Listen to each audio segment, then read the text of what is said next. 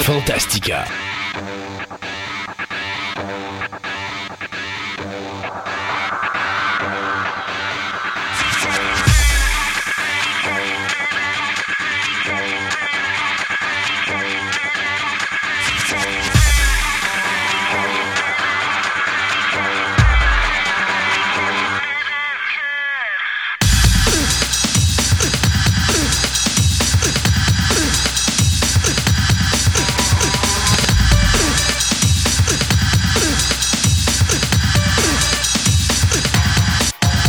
Bonjour mesdames et messieurs, bienvenue à l'émission numéro 58 de Fantastica. Mon nom est Christophe Lassens et je suis aux côtés de Sébastien Côté. À côté de Sébastien Côté. hein. Ouais, aux côtés de Sébastien Côté. Le nombre de... J'aurais fait de l'argent si tout le monde me donnait 25 cents à chaque fois. Chaque fois que tu fais ça.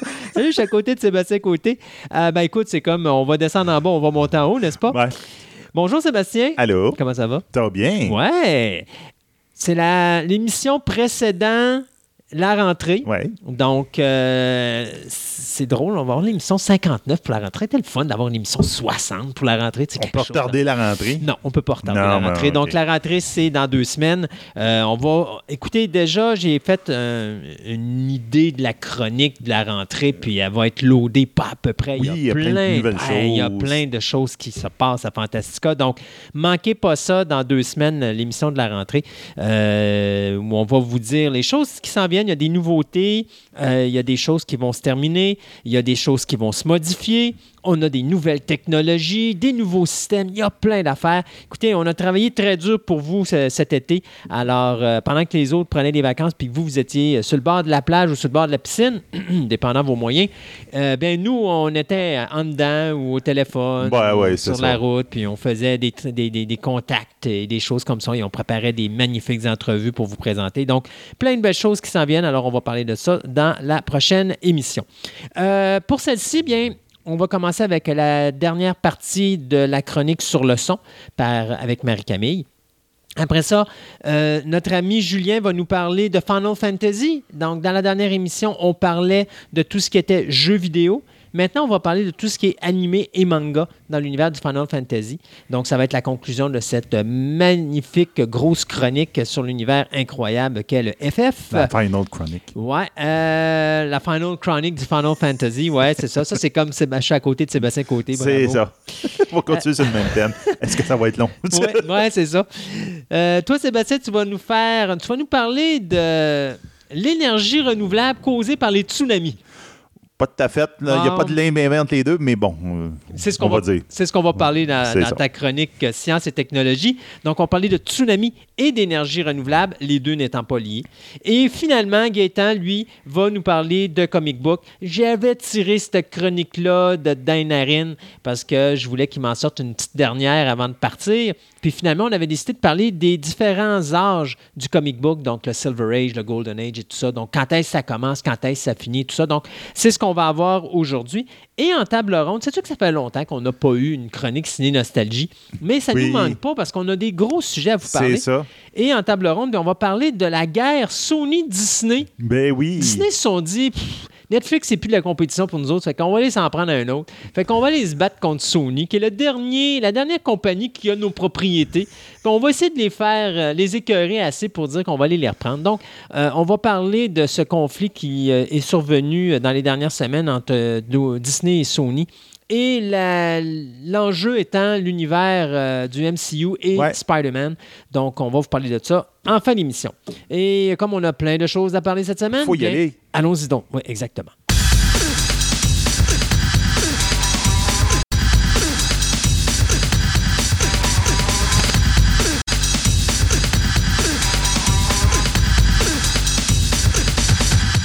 Ce segment de nouvelles vous est présenté par TPM OB et Collection.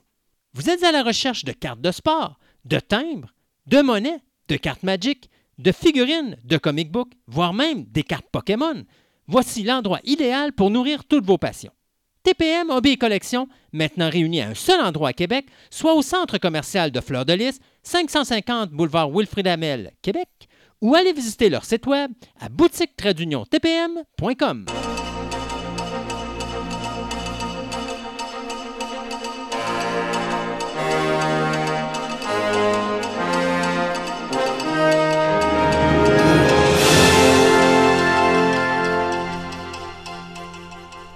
dans ce premier segment de nouvelles, eh bien, écoutez, on va commencer. Je vais commencer par les renouvellements de télévision, puis je vais pitcher après ça une petite nouvelle très rapide TV et une petite nouvelle très rapide ciné.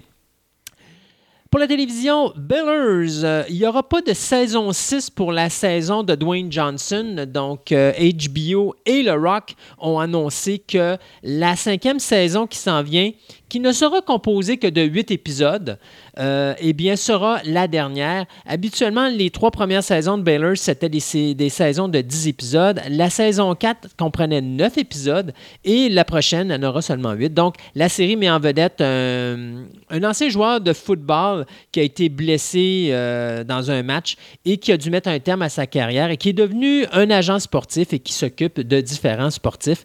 Donc, euh, bien sûr, c'est Show Me the Money! Ou, si vous c'est Jerry Maguire, mais pour la télévision, mais avec Le Rock. Donc, pas de saison 6 sur HBO pour Baylors. Cependant, du côté d'HBO, toujours, mais eux autres ont décidé de renouveler pour une troisième saison la série euh, Empire. Donc, euh, c'est une série qui met en vedette Brian Cox. Et c'est euh, l'histoire, je pourrais dire, d'une famille qui se bat euh, pour obtenir euh, ou hériter de la fortune familiale, donc de, de, de l'empire complet. Bien sûr, on s'y, on, s'y en- on s'y prend par tous les moyens pour gagner cet héritage-là. Tous les moyens Ouais. sont bons. Ouais, incluant jouer en bas de la ceinture. Donc, HBO, il y aura une troisième saison de Empire.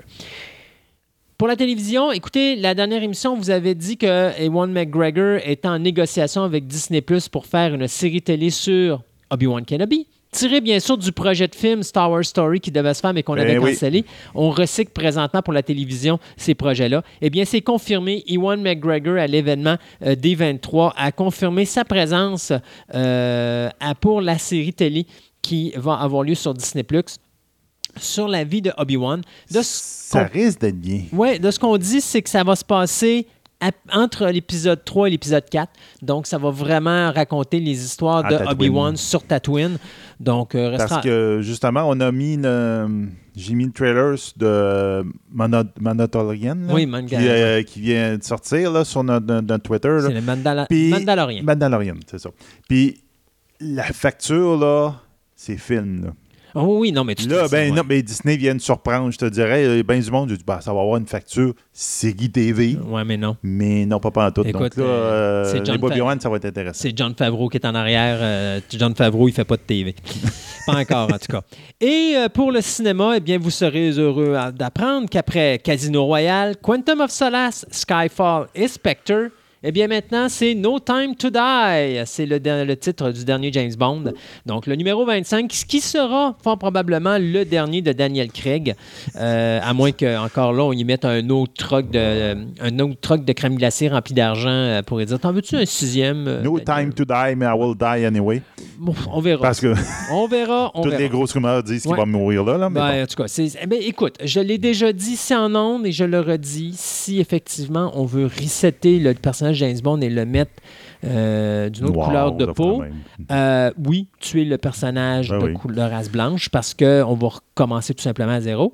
Si c'est pour devenir tout simplement un autre acteur de race blanche, ben là, tuez-le pas parce que ça va être complètement stupide. Euh, donc, le titre à l'origine devait être A Reason to Die, mais finalement, ça va être No Time to Die, titre qui a été annoncé tout récemment. Bien sûr, le film va mettre également en vedette Léa Seydoux et le méchant sera Rami Malek. Ça, c'est lui qui faisait, voyons, euh, Freddie Mercury Dans dans... Bohemian Rhapsody. Oui, exactement. Puis dans. Euh, C'est ça. euh, Il y a une série télévision, je ne me rappelle pas. Là, Oh, Euh, pas grave. Et euh, c'est réalisé par ce fabuleux réalisateur euh, Kari Jolly euh, Fukunaga. Vous savez, celui qui aime bien jouer à PlayStation euh, au lieu de s'en aller sur son plateau de tournage, puis qu'après ça, il dit à son équipe ben, Savez-vous, les boys and girls, euh, pas de fête des pères, vous allez travailler sur le plateau de tournage. Et ça y a valu, bien sûr, un boycott parce que personne ne s'est pointé cette journée-là.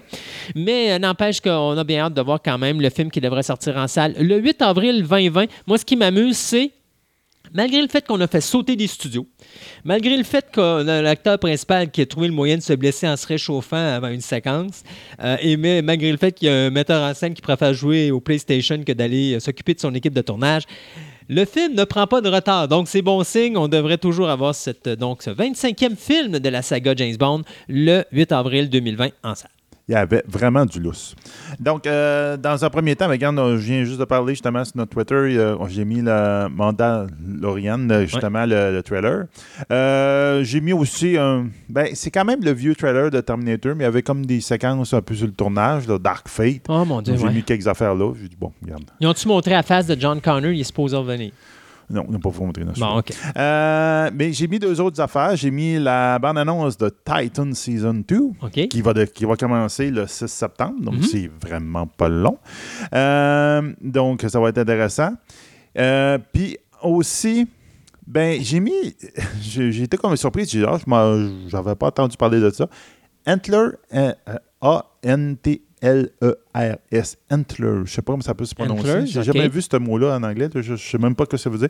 En tout cas, euh, c'est le prochain film de Guillermo del Toro. Donc, comme, ben, comme producteur, il n'est pas comme euh, il est pas vraiment derrière la caméra, on peut dire. là. Puis c'est effectivement ceux du Guillermo del Toro. Donc, une histoire un peu euh, fantastique euh, et horreur. Donc, où tu as un professeur qui est joué par Kerry Russell, qui était dans The Americans. C'est Oui. la russe dans Americans. Euh, qui prend intérêt Ben, d'un de ses amis. C'est Felicity. Oui, ça aussi. Donc, c'est une des personnes qui euh, a- apprend intérêt à un de ses étudiants qui est très talentueux, mais qui est comme. qui a l'air d'avoir des problèmes à la maison. Mhm. Mais là, tu te rends compte que ces problèmes à la maison, il y a peut-être un côté sinistre et surnaturel, comme de raison Ben c'est un oui. Guillermo del Toro. Et que le garçon, il arrive à. Il essaie de transmettre le- ses craintes de la maison son professeur par l'histoire de Hansel et Gretel avec les trois ours. Alors, pour répondre à ta question, Antlers, Ouais. c'est les C'est bois. Des quoi? C'est du bois. C'est du bois? Ah, Donc, si c'est Ansel et Gretel, Ouais. que c'est- leurs le parents essaient de les perdre dans le bois. Attends, c'est je sais ça. pas. En tout cas, ça va être non, c'est pas, tu sais pas, c'est ça. C'est ça, oui, ça c'est correct le mot, mais, mais je suis Ah. pas sûr de la, la référence. Mais c'est vrai. Ben oui, mais si tu me parles d'Ansel et Gretel, Ouais. Ansel et Gretel, C'est pas Hansel et Gretel, excuse. C'est les trois ours. C'est comment ça s'appelle euh, le, tu sais, le, conte avec les trois ours? et, là? le co- et le- les, les trois ours? Ouais. Les trois ours. C'est là, là, là, et les trois ours. Tu sais, elle dit Maman, il y a quelqu'un qui a mangé mon gruyot. Maman, tu t'en rappelles pas, là? Non. C'est pas Hansel et Gretel, ça. Euh, Non, c'est pas Ansel et Ça, Gretel. c'est pas Hansel et Gretel. Mais il y a un autre nom. Non, je sais pas c'est quoi Tu te rappelles pas ce, ce- ce Non. conte-là? On parlera Andréane euh, de ça. Va Oh, me sortir de quoi là-dessus, là. Mais non, euh, je, non moi, je- moi, écoute, j'ai- C'est une fille qui se rentre dans une maison, elle est Ouais, perdue, ouais. elle rentre dans une maison, puis c'est la maison des trois ours, puis elle dit essaye t'as déjà mangé le gruau, puis de fin de main, puis elle essaye les chaises, elle casse les chaises du petit garçon. je me là. rappelle de l'histoire de base, oui. Mais c'est parce je que je vais, mélanger, autre nom. je, vais mélanger, je vais mélanger ça avec Blanche-Neige, Ouais. parce qu'elle fait exactement la même maudite affaire quand elle rentre dans la maison des sept nains. Alors, euh, donc, ça veut dire que ça serait probablement un conte des frères Grimm. Ben, probablement à la base, en tout cas, mettons, inspiré un petit peu. Donc, ça va sortir probablement en, 2000 en 2020, mais on ne sait pas exactement quand. Donc, je continue, mais ça, là, c'est tout sur notre Twitter. Si vous voulez aller voir justement le, le trailer, etc., il n'y a pas de problème. Allez vous faire euh, une petite serveur pour aller voir ça. Euh, deuxième, moi, la, la chose que j'avais vraiment intéressant, Est-ce que, qu'on ça avoir pourrait- est-ce que ça pourrait être Boucle d'or et les trois Boucle ours? d'or, Voilà. c'est ça, c'est Boucle d'or et les trois ours. OK. Alors, je ne connais pas Boucle d'or et les trois ours, mais je ben, connais l'histoire. C'est un petit conte que tu comptes pour les enfants. Là, tu livres ça dans des livres. Euh, donc, euh, on va avoir droit à un Hitcher Guide to the Galaxy, une nouvelle série télévision. Et Yes. ça, c'est. J'ai hâte de voir. Mais. En tout cas, Il y a toujours un avec toi. ben non, mais c'est parce qu'il y a eu des bonnes adaptations dans le passé. Mais il y a eu une bonne adaptation. Passé. BBC, BBC. C'est ça. celle de la BBC. Donc, je sais pas, peut-être, là, regarde, mais c'est- tout le temps ambigu quand c'est des Américains qui essaient d'adapter l'humour britannique. là. Ouais. donc, euh, donc, ça serait Disney avec Hulu pour un. Mais c'est eux qui ont les droits américains parce qu'ils avaient ça. fait le film en le 2005. film, en, le film en 2005, C'est c'est ça. ça. Donc, c'est Hulu qui va faire une nouvelle adaptation télévision de HR Guide to the Galaxy. On verra bien ce que ça va donner. Donc, ça serait Carlson, euh, Carlton Curse et Jason Mush qui vont faire les showrunners de cette adaptation. On Mais verra Carlton- bien ce que ça va Carlton donner. Curse, pour ceux qui ne le connaissent pas, c'est lui qui nous avait donné Lost. Ouais. Il nous avait donné Jack Ryan. euh, il nous avait donné Dust Train. Puis récemment, il y avait Colony aussi. Oui, Puis euh, Jason Funch, lui, si je ne me trompe pas, il était sur Wonder Woman. ouais, je pense que oui, exactement. Donc là, il c'est- il y a du bon monde en arrière de ça, mais c'est de l'humour britannique Mhm. pur. Oui, très. faut qu'un Américain ça y tente de, bien l'adapter. Écoute, si tu veux savoir la réponse de l'univers, parce qu'il y a une question pour l'existence de l'univers, c'est quoi? Je vous la donnerai pas en ondes. Il faut écouter la mini-série de six épisodes british qui avait été faite, euh, si je me trompe pas, c'était dans les années 80. 81, là, 81, euh, sorti sur BBC Ouais. 2, il y avait eu 6 épisodes. Mais ça, c'est vraiment le best. Pourquoi ça? Ben, puis ça fait très Doctor Who d'époque, ça fait très Ah, Red oui. Dwarf. Les décors sont quasiment faits en carton. Sont- le le gars poche, qui a deux là. têtes, là, il a la deuxième tête, là, c'est c'est- c'est- C'est une tête de- qui a ouais, accroché, là, c'est puis une quand tête il de se mannequin, puis- ouais, c'est ça, ça- C'est très horrible de- comme les effets spéciaux, mais la série, les effets, je veux dire, le scénario, les effets visuels sont quand même bien faits. Puis, c'est drôle parce que le film commence, puis tu te dis dans quel genre de galère je me sens embarqué? puis l'histoire est très simple, c'est que tu as un gars qui arrive dans un petit genre de petit café, si je me trompe pas, puis il apprend à un moment donné que la Terre doit être détruite par des extraterrestres parce qu'ils sont supposés faire une autoroute inter intersidérale là où la Terre se trouve. C'est ça, donc il faut qu'ils démolissent la terre. Fait qu'il faut qu'il démolisse la Terre. Puis il n'est pas supposé avoir de survivants, sauf qu'il y a un extraterrestre qui arrive sur cette planète, sur la Terre, puis qui ramasse un humain avec lui, puis qui repart. euh, C'est ça, comme un hitchhiker, c'est Ouais. euh, le, le gars qui fait du pouce sur le bord du chemin. Ben, c'est ça. Ils l'ont ramassé, puis il l'amène, il vit des aventures en pyjama avec. euh, En pyjama, c'est vrai. en pyjama avec, sa, sa serviette en dessous du bras. Parce Ben qu'il oui. faut avoir une serviette puis lever le pouce pour se faire pogner Ben par oui. un dans, dans que c'est ça, l'univers. c'est pas un restaurant, c'est un pub. Ouais. Puis il était parti de chez eux en pyjama pour aller dans le pub pour voir les nouvelles parce qu'à la télévision, il passait ça justement qu'il y avait un vaisseau puis il donnait le message que là, il fallait qu'il détruise la Terre parce que là, il allait faire une autoroute. C'est complètement ridicule. C'est basé sur cinq nouvelles. Donc, un qui s'appelle The Restaurant of the End of the Universe, Life, the Universe and Everything, So Long and Thanks for All the Fish, Mostly Armless, and then euh, l'autre c'est euh, and Another Thing. Mais il y en a un là-dessus qui n'a pas été écrit. euh, il y en a un ou deux qui n'avaient pas été écrits par euh, Douglas Adams. Je pense qu'ils ont été peut-être euh, peut basés sur des écrits de lui, mais Ouais. c'est pas lui qui les a Parce qu'il me écrits, semble le effectivement. dernier, je crois, c'est vraiment pas lui qui l'a écrit. Puis l'autre avant, je pense qu'il avait commencé à l'écrire. Mais Il y en a un que je pense que c'est sa, c'est sa veuve. OK. Je pense que c'est sa veuve, le Pen ouais, The Support Adams, Window. C'est ça. Il y en a un qui a écrit sous le nom de plume de Ewan euh, Golfer, Colfer, ouais. sous le nom, euh, ben, en fin de compte, avec le support de Ouais. la veuve. Mais Wayne Colfer, ça, c'est lui qui a écrit le dernier. Puis là, tu vois, j'avais des notes, là. C'est Ouais. le sixième vol, le sixième tome qu'il a Le écrit. sixième tome, c'est justement. C'est sa veuve, la, la veuve d'Adams, qui a donné comme les, euh, la, sa bénédiction, ben, une petite tape sur le doigt. Mm. Puis même, il y a même eu une adaptation à la radio à BBC en Oui. 1978. Donc, ça, j'ai hâte de voir, mais c'est comme je dis, il faut que ça soit british, il faut que ça soit l'humour british. C'est là que tout va se jouer Ouais. et j'ai hâte de voir s'ils vont être capables de délivrer Mais c'est Hulu, c'est Disney. Je m'attends un petit peu à ce qu'on a déjà vu avec ça, c'est-à-dire ce qu'on a vu avec le film de 2005. Malgré que, tu sais, c'était pas facile d'adapter The Hitchhiker's Guide euh, en film, de non. Galaxy en film. C'était presque impossible. C'était bon. Ils ont quand même fait une belle job parce qu'il y a des beaux moments, il y a des bons moments drôles Oui. quand même dans la version de.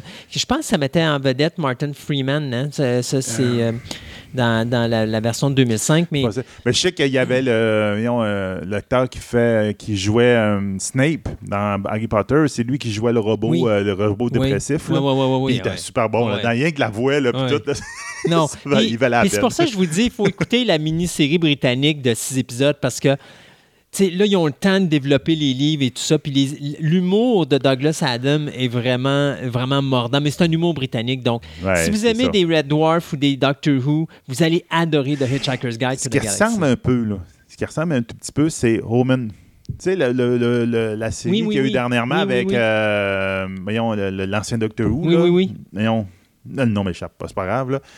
Mais euh, c'était vraiment bon parce que ça ressemblait à de l'humour. C'est beaucoup de l'humour très british. Et même que quand j'ai vu cette série-là, comme ça dealait un peu avec la fin du monde, avec les anges, puis la fin de la main, Ouais. j'avais tout le temps.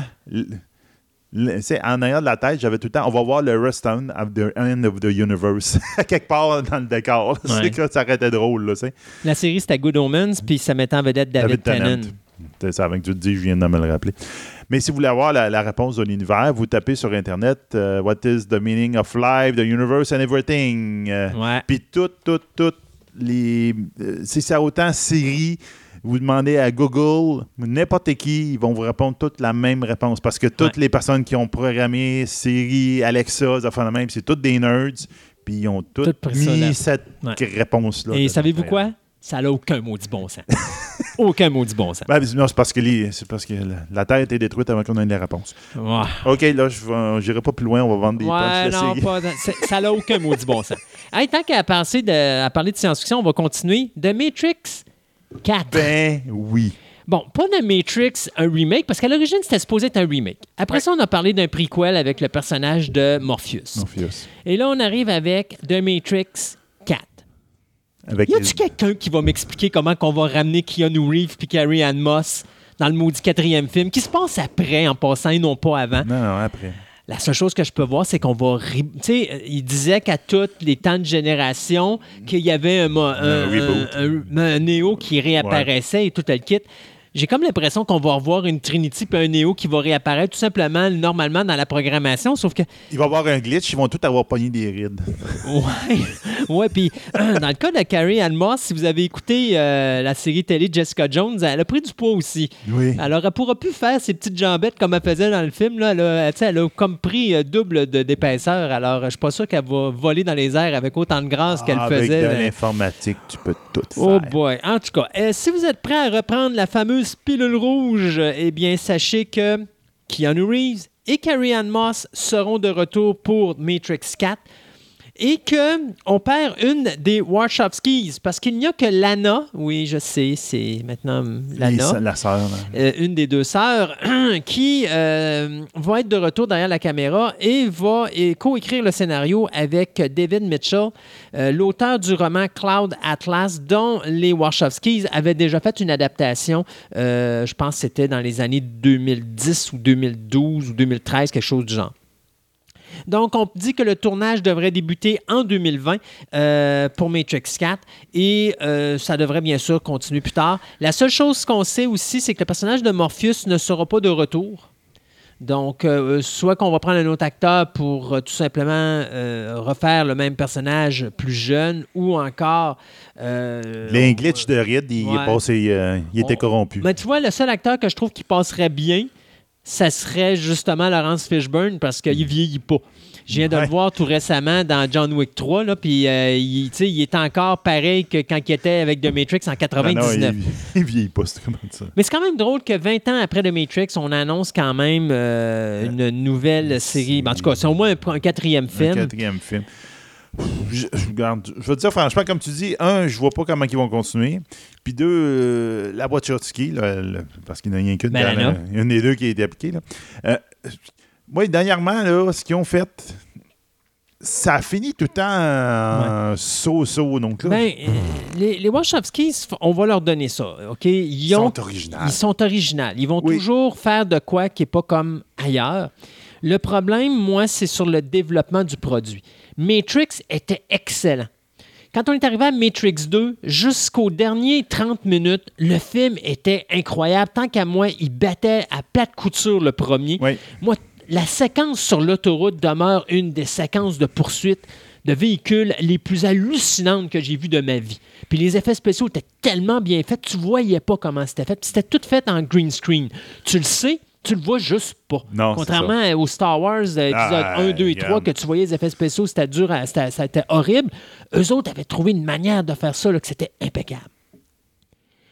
Et là, il y en a un qui a ouvert sa maudite trappe, un certain euh, compositeur de musique qui est allé dire ça. le punch de l'épisode 3 que j'avais déjà deviné, moi, avec Ben Reloaded, oui. parce que je me dis la seule façon que Neo peut avoir des pouvoirs dans le monde réel, c'est parce qu'en réalité, il est dans une matrix à l'intérieur d'une autre matrice.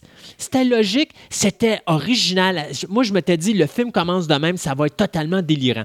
Et à la dernière seconde, on est obligé de réécrire le scénario parce que Toto avait ouvert sa grande boîte, puis de laisser le punch aller. Donc, à ce moment-là, on a rechangé ça, puis on a transformé ça en une espèce d'œuvre, euh, euh, je pourrais dire, religieuse. Wow, oui, Puis carrément. là, à un moment donné, ça, con- ça tombe dans le- le- le- l'espèce de, de, de- excusez-moi, là, je vais utiliser des termes vulgaires, mais la masturbation intellectuelle, Mhm. où est-ce que là, ça aboutit pas, puis c'est pas pour ça que tu vas voir de Matrix. Je comprends que des fois, c'est le fun de mettre des visages, des, des, euh, pas des visages, mais des messages, mais là, c'était comme pas la place. Ah, regarde, c'était des messages de 20 minutes de long que tu te, tu te faisais trop. rentrer, Oh, tu te faisais gaver. Là, ça. Et, et- et là, c'était comme too much. Là. Et, et- et autant la beauté du premier et tout ce qui avait été accompli dans les deux tiers du deuxième film, c'était vraiment super bon, autant ça a scrappé là. Alors, les Wachowskis, quand ils n'ont pas à développer trop trop leurs idées, sont vraiment excellents parce que ils vont mettre ce qu'ils ont à mettre, ils vont passer tes messages, mais ils vont rester dans le visuel, ce qui est excellent. À partir du moment qu'ils ont de la place pour dire leur message et s'attendre, c'est là que ça se corse avec Ouais, les tout le temps, Wachowskis. le. Et euh, c'est un petit peu ma crainte avec Matrix 4, c'est vers où vous voulez aller avec ça? Parce que là, on s'est débarrassé du personnage de Neo, on s'est débarrassé du personnage de Trinity, puis là, on veut les ramener. Neo, je peux comprendre. Trinity, comment qu'on va faire? Parce que Trinity est tout simplement une humaine normale. Elle n'est pas, elle est pas comme Neo, là. C'est pas la, la, la, la divine, Ouais, là. c'est pas l'antéchrist. Non, elle, elle, est, elle, elle était la raison pourquoi Neo a changé de drive puis qui est devenu peut-être le morceau le, le plus complexe dans toutes les entités Neo qui ont existé dans toute l'histoire de la matrice. Là, elle ne peut pas exister encore, mais on va la ramener encore. Fait que j'ai hâte de voir comment ils vont trafiquer ça. Puis comme je dis, elle- tu sais, Keanu Reeves est encore en forme. Il est capable de faire ce qu'il faisait dans Matrix, Ouais. l'original. Trinity, ou plutôt euh, Carrie Ann Moss, à moins qu'elle se mette ça, au régime, là, présentement, elle ne peut pas faire ce qu'elle faisait. Donc, est-ce que Carrie Ann Moss va remplacer le personnage de Morpheus, tout simplement? Puis elle va prendre un autre nom. Peut-être, je ne le sais pas. Mais une chose est sûre, c'est qu'il faudra voir ce qu'il va se passer avec ça. Mais le tournage devrait débuter donc en 2020. Euh, en ce qui concerne euh, Lily, ben, la raison pourquoi Lily euh, Wachowski n'est pas là, eh bien, elle, c'est parce qu'elle travaille sur Work in Progress, qui est une, série télé et qui est menée par l'actrice Abby euh, et l'acteur Tim Mason. Et également, Tim Mason va s'occuper de co-produire cette série-là avec elle. Euh, et elle travaille également sur le film Sense8 euh, qui va clôturer la série télé qui devrait bien sûr sortir sous peu. Donc, Matrix 4, euh, yes ou euh, on va le savoir sous peu. ouais, c'est ça. On verra bien. Euh, Uncharted, euh, le, la- le film Uncharted, ben, ça fait depuis 2011 qu'on en entend parler. Ben oui. 2011 qu'on ça se pose. Et ils ont encore eu un coup de hache dans le film, dans le sens qu'ils viennent de perdre, euh, de perdre leur directeur. Donc, euh, la personne qui était justement Dan Trachtenberg, qui était dans, euh, on le connaît pour 13 Clo- Coverfield Lane, ben, vient de claquer la porte au projet et de partir. euh, justement, un, beau, un projet qu'on venait juste d'avoir l'acteur principal il n'y a pas si longtemps quand vous avez annoncé qu'il était Spider-Man, en fin de compte, Tom Holland. Donc, vient encore de perdre de nouveau son directeur. On n'a aucune explication de Sony par rapport à ça. On n'aura probablement pas. Mais on sait que Sony est en ce moment en grosse recherche pour trouver quelqu'un parce que vite, vite, vite, ben, il avait donné déjà une date Ouais. le 18 décembre 2020 pour le film. Et là, il se retrouve avec plus personne pour tourner. Donc là, ils s'attendent à la fin de l'été. Euh, L'été est fini déjà, mes Euh, mais dans deux, trois semaines. Dans d'ici deux, trois semaines, ils vont trouver quelqu'un, Oh, ils vont l'engager et dire Ah ouais, fais ce que tu peux, il faut que ça sorte. Donc, on verra bien ce que ça va donner. Mais, Mais, tu sais, dis-toi une chose. C'est parce qu'aujourd'hui, on est dans l'ère du numérique. Euh, c'est tellement, tellement, tellement. euh, comment je pourrais dire? Tout le monde pense que des projets, là, euh, oh mon Dieu, là, il a perdu le réalisateur pour la quatrième ou la cinquième fois, puis euh, le projet va être mordique. Savez-vous quoi? Ça existait dans les années 80, ça existait dans les années 70, On n'entendait ça existait parler. tout le temps, mais on n'entendait juste pas parler. c'est ça. Des fois, je peux vous parler de projets là, comme, mettons, Alien. Là. Pensez pas que Ridley Scott, c'était le, pre- le premier à Ben être là. Ridley Scott, c'était le quatrième qui est arrivé sur le projet. Alors, euh, des fois, c'est des bonnes choses parce que le réalisateur qui va arriver là va sortir un meilleur projet que ce que l'autre Ah, avant aurait été là. Comme ça peut être moins bon, on va voir qui, qui va remplacer à ce moment-là. C'est OK. Bon. Ouais, bon. OK. Hey, moi, je finis avec une dernière rapide. D'abord, euh, Kevin Smith nous a annoncé qu'il a été approché pour Netflix pour faire un Masters of the Universe, une série télé. Ben oui. Un dessin animé qui va être la suite de la série qui avait été diffusée à la télévision entre 1982 et 1985. Donc, 35 ans plus tard, on va décider de faire une suite à Masters of the Universe. Hilarant. Donc, euh, c'est Netflix qui s'occupe bien sûr du projet. Rien à voir avec le projet de film que Sony est en train de mettre de l'avant présentement avec les réalisateurs Aaron et Adam Nee. Donc, euh, Kevin Smith va s'occuper de la supervision et de l'écriture de Masters of the Universe Revelation. Et pour finir, Netflix également, encore du côté de l'animation, vient de s'associer avec Sony Animation pour nous sortir une série d'animation qui va mettre en vedette Elvis Presley dans un rôle d'espion. Euh, on dit que ça serait basé un petit peu sur un aspect qui est réel, parce que Elvis Presley, si vous ne le savez pas, euh, Elvis adorait collectionner les badges d'agents de police. Ouais. Et à un moment donné, il s'est fait donner euh, par un président américain dont je cacherai le nom, donc c'était le président Nixon, la badge du Bureau fédéral des narcotiques. Et euh, ce que Priscilla Presley disait à un moment donné, c'est que euh, Elvis, avec cette badge-là, il pensait après ça qu'il pouvait partir à l'extérieur puis passer euh, des choses pas trop catholiques grâce à cette badge-là. Puis passer plus rapidement aux douanes grâce à cette badge-là. Alors, ils ont simplement gardé l'idéologie que Elvis aimait ramasser des badges pour devenir un agent secret pour le gouvernement américain. Donc, on va faire du côté de Netflix une série d'animations Yeah. qui va mettre Elvis Presley avec un mix avec des histoires d'agents secrets. Ce qui est drôle, c'est que c'est le producteur de la série Archer, euh, qui est Mike Arnold, qui est une série d'animation d'agents secrets à la James Bond, Ouais. qui va s'occuper de cette série-là. Donc, euh, ça, va être le- ça va être drôle. Moi, j'ai vraiment hâte de voir ça. Euh, quelque chose de vraiment le fun. Et on sait également que le King, présentement, ben, il y a le réalisateur Baz Luhrmann qui travaille sur un long métrage. Donc, c'est Austin Butler qui va faire le rôle d'Elvis. Et c'est Tom Hanks qui va faire le rôle du colonel Parker. Donc, ça aussi, c'est quelque chose. là. Les amateurs d'Elvis, là, vous avez des belles choses qui s'en viennent dans les prochaines années. Euh, on s'arrête le temps de quelques chroniques et on vous revient dans quelques instants pour la deuxième partie de nos chroniques. Euh, pas de nos chroniques, mais de nos nouvelles.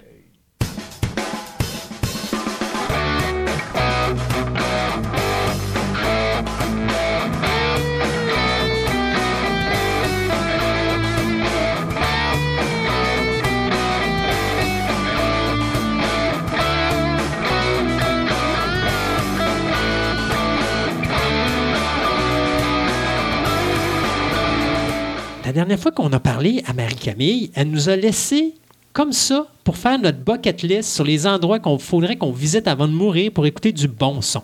Oui. Mais là, on continue sur cette lancée-là parce qu'on va continuer de parler du son et de ses anecdotes. Oui, exactement. Allons-y donc, Marie-Camille. Donc, euh, comme tu disais, la dernière fois, on s'est laissé sur les endroits pour la meilleure acoustique. Mhm. Maintenant, si je te disais qu'il y a un endroit où euh, les gens ne peuvent pas euh, rester plus de 45 minutes dans cette pièce-là, étant donné qu'elle n'a pas de son. Wow! Euh... Vas-y. Oui. Donc, je te parle ici de la chambre sourde.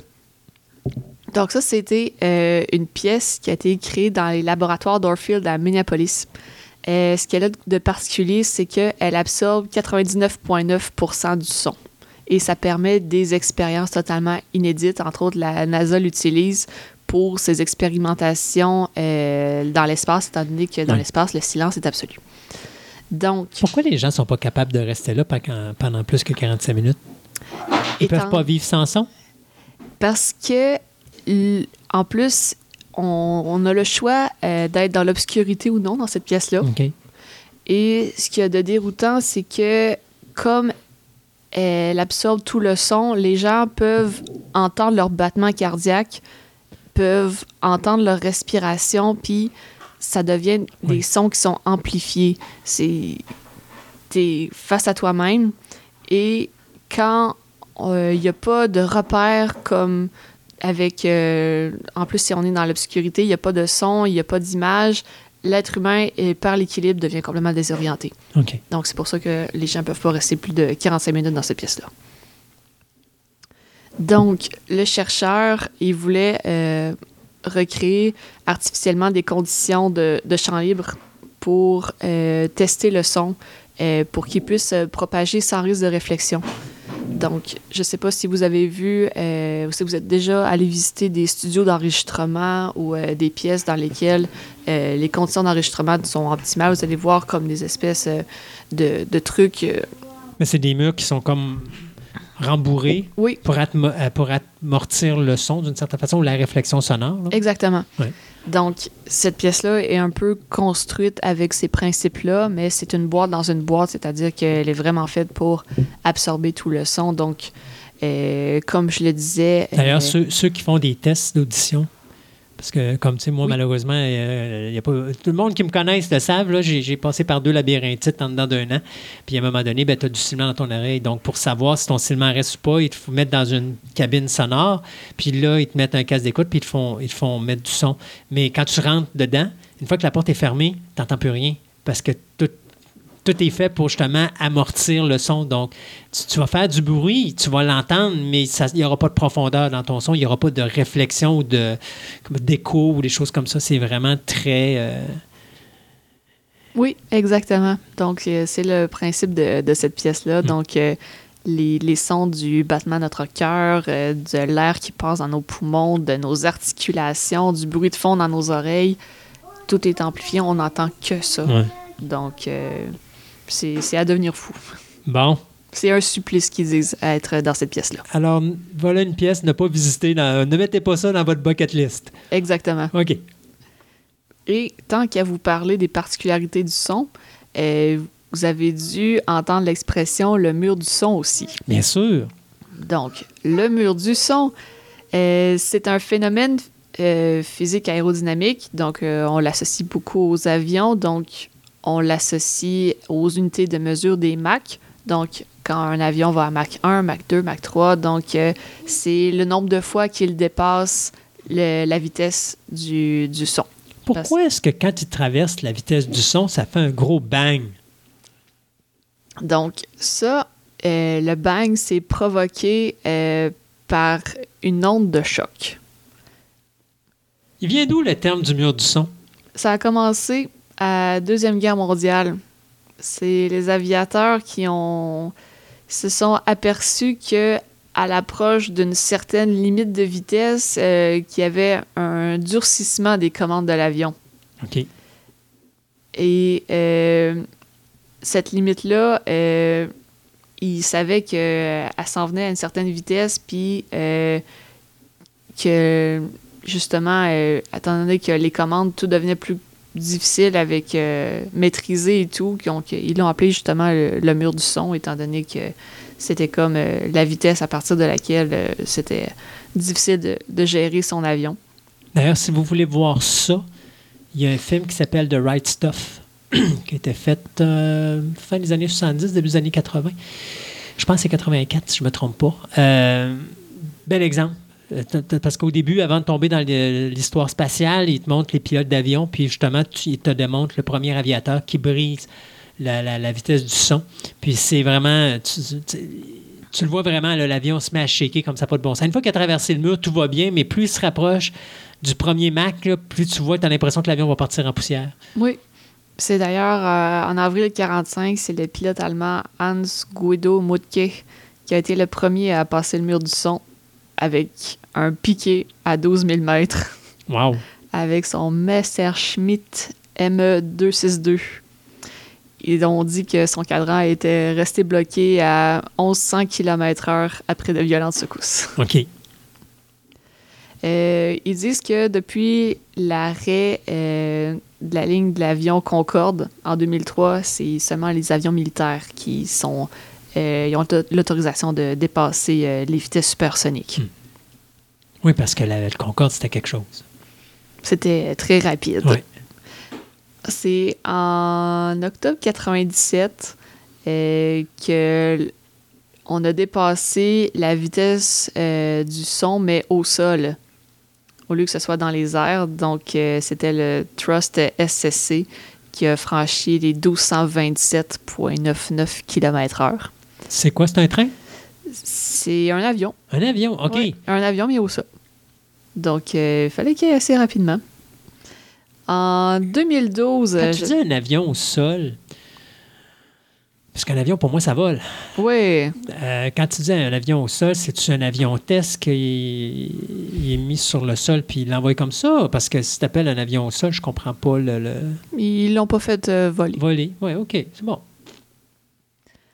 En 2012, euh, je ne sais pas si vous vous souvenez de l'événement euh, très médiatisé de Red Bull avec euh, l'homme qui a fait une chute libre à partir d'une sonde gonflée à l'hélium dans l'espace. Non, OK. non, tu vas me raconter ça. Oui. Donc, Félix Baumgartner, donc avec sa sonde, il est allé jusque dans l'espace. Et ensuite, lorsqu'il était au-dessus de l'atmosphère, euh, il s'est lancé dans le vide. OK. Fait qu'il a fait ça, mais il est encore dans l'atmosphère parce qu'il ne peut pas être à l'extérieur, sinon il va. Il avait sa combinaison spatiale OK. et euh, il s'est lancé dans le vide. Il était à une altitude de 36 529 mètres Wow. au-dessus du désert du Nouveau-Mexique. faut calculer qu'un mètre, c'est à peu près trois pieds et demi, je crois. Là. Oui. Fait que ça vous donne la hauteur. Exactement. Donc, c'était euh, l'événement euh, publicitaire euh, commandité par Red Bull. Puis il a survécu. Il a survécu. Wow. Ça aurait pu très mal se passer, étant Ah oui. donné que à cette vitesse-là, bon, on passe. Tu passes l'atmosphère, donc ça chauffe. C'est. Dépendant de l'angle dans lequel tu descends. Là. Exactement, oui. Et euh, D'ailleurs, il y avait, encore là, les gens vont dire, tu talent avec ces films, mais le film The First Man qui est sorti l'an dernier, justement, sur les euh, l'histoire de, de Neil Armstrong, à un moment donné, il monte justement avec un avion, puis il monte tellement haut qu'à un moment donné, il traverse l'atmosphère, mais là, il se ramasse à un endroit où il n'y a plus d'attraction terrestre. Fait qu'il faut qu'il s'arrange pour redescendre, mais là, son avion est coincé en haut parce que là, il est pogné dans l'attraction terrestre, mais il ne peut pas redescendre. Fait que, mais c'était, tu sais, sur le coup, tu y penses pas, tu peux pas monter. Puis, ça, tantôt, quand tu dis, il a traversé la couche de la- la- la- la- de l'atmosphère, j'ai un petit peu de la misère parce que s'il traverse l'atmosphère vraiment, il n'y a plus d'attraction. Fait que comment il fait pour redescendre? Donc, il faut quand même qu'il soit encore dans l'atmosphère pour être capable de redescendre. Mais, euh, mais effectivement, c'est, c'est pas, c'est pas évident, ça aurait pu mal se passer. Oui. Euh, Re- Découverte euh, a fait un, un reportage complet, si vous avez la chance de le voir sur tout.tv, sur euh, le- la préparation euh, pour euh, ce gars-là et tout ce qui s'est passé euh, par la suite durant sa chute. Et une simple petite buée qui s'est formée dans son casque, comment ça aurait pu avoir des, Oui. des conséquences euh, catastrophiques pour lui? Donc, euh, vous pourrez voir ça si vous avez Il a la chance. traversé le mur du son? Il a traversé le mur du son en chute libre. Wow. Donc, d'après Red Bull, il aurait atteint la vitesse. Ça, je suppose que c'est le seul homme qui a réussi à faire ça à date. Oui, Euh, sans avion ou euh, c'est ça. armature métallique autour pour le protéger. Donc, il aurait atteint la vitesse de 1357,6 km/h, Wow. soit une fois 0.25 la vitesse du son. Faut pas que tu ailles à rapidement, hein? Non. Je sais pas, y a-tu entendu le bang quand il est descendu puis qu'il a traversé le mur du son? ça, je Ah, ne sais pas. il, non, il a pas Je dit. pas. Mais le record absolu de vitesse, j'ai voulu regarder pour le fun, euh, c'est un avion sans pilote qui s'appelle le Falcon HTV2 qui a atteint la vitesse de 20 920 km/h. Donc, ça fait combien de max, ça? Ça, c'est 20 000. D'après moi, c'est pas loin de 19 à 20 fois Wow. la vitesse du son.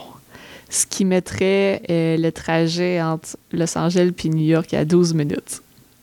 Il y a du monde qui serait heureux, ça, hein? Oui. Mais l'armée américaine a perdu le contrôle après 9 minutes et s'est écrasée dans le Pacifique. Donc, c'était en 2010, ce record-là. Sinon, le record avec un pilote, c'est en octobre 67. C'est William Joseph Knight qui a emmené son avion fusée à une vitesse de 7272,68 km/h, à peu près six fois la vitesse du son. Donc, max 6. Oui. Wow.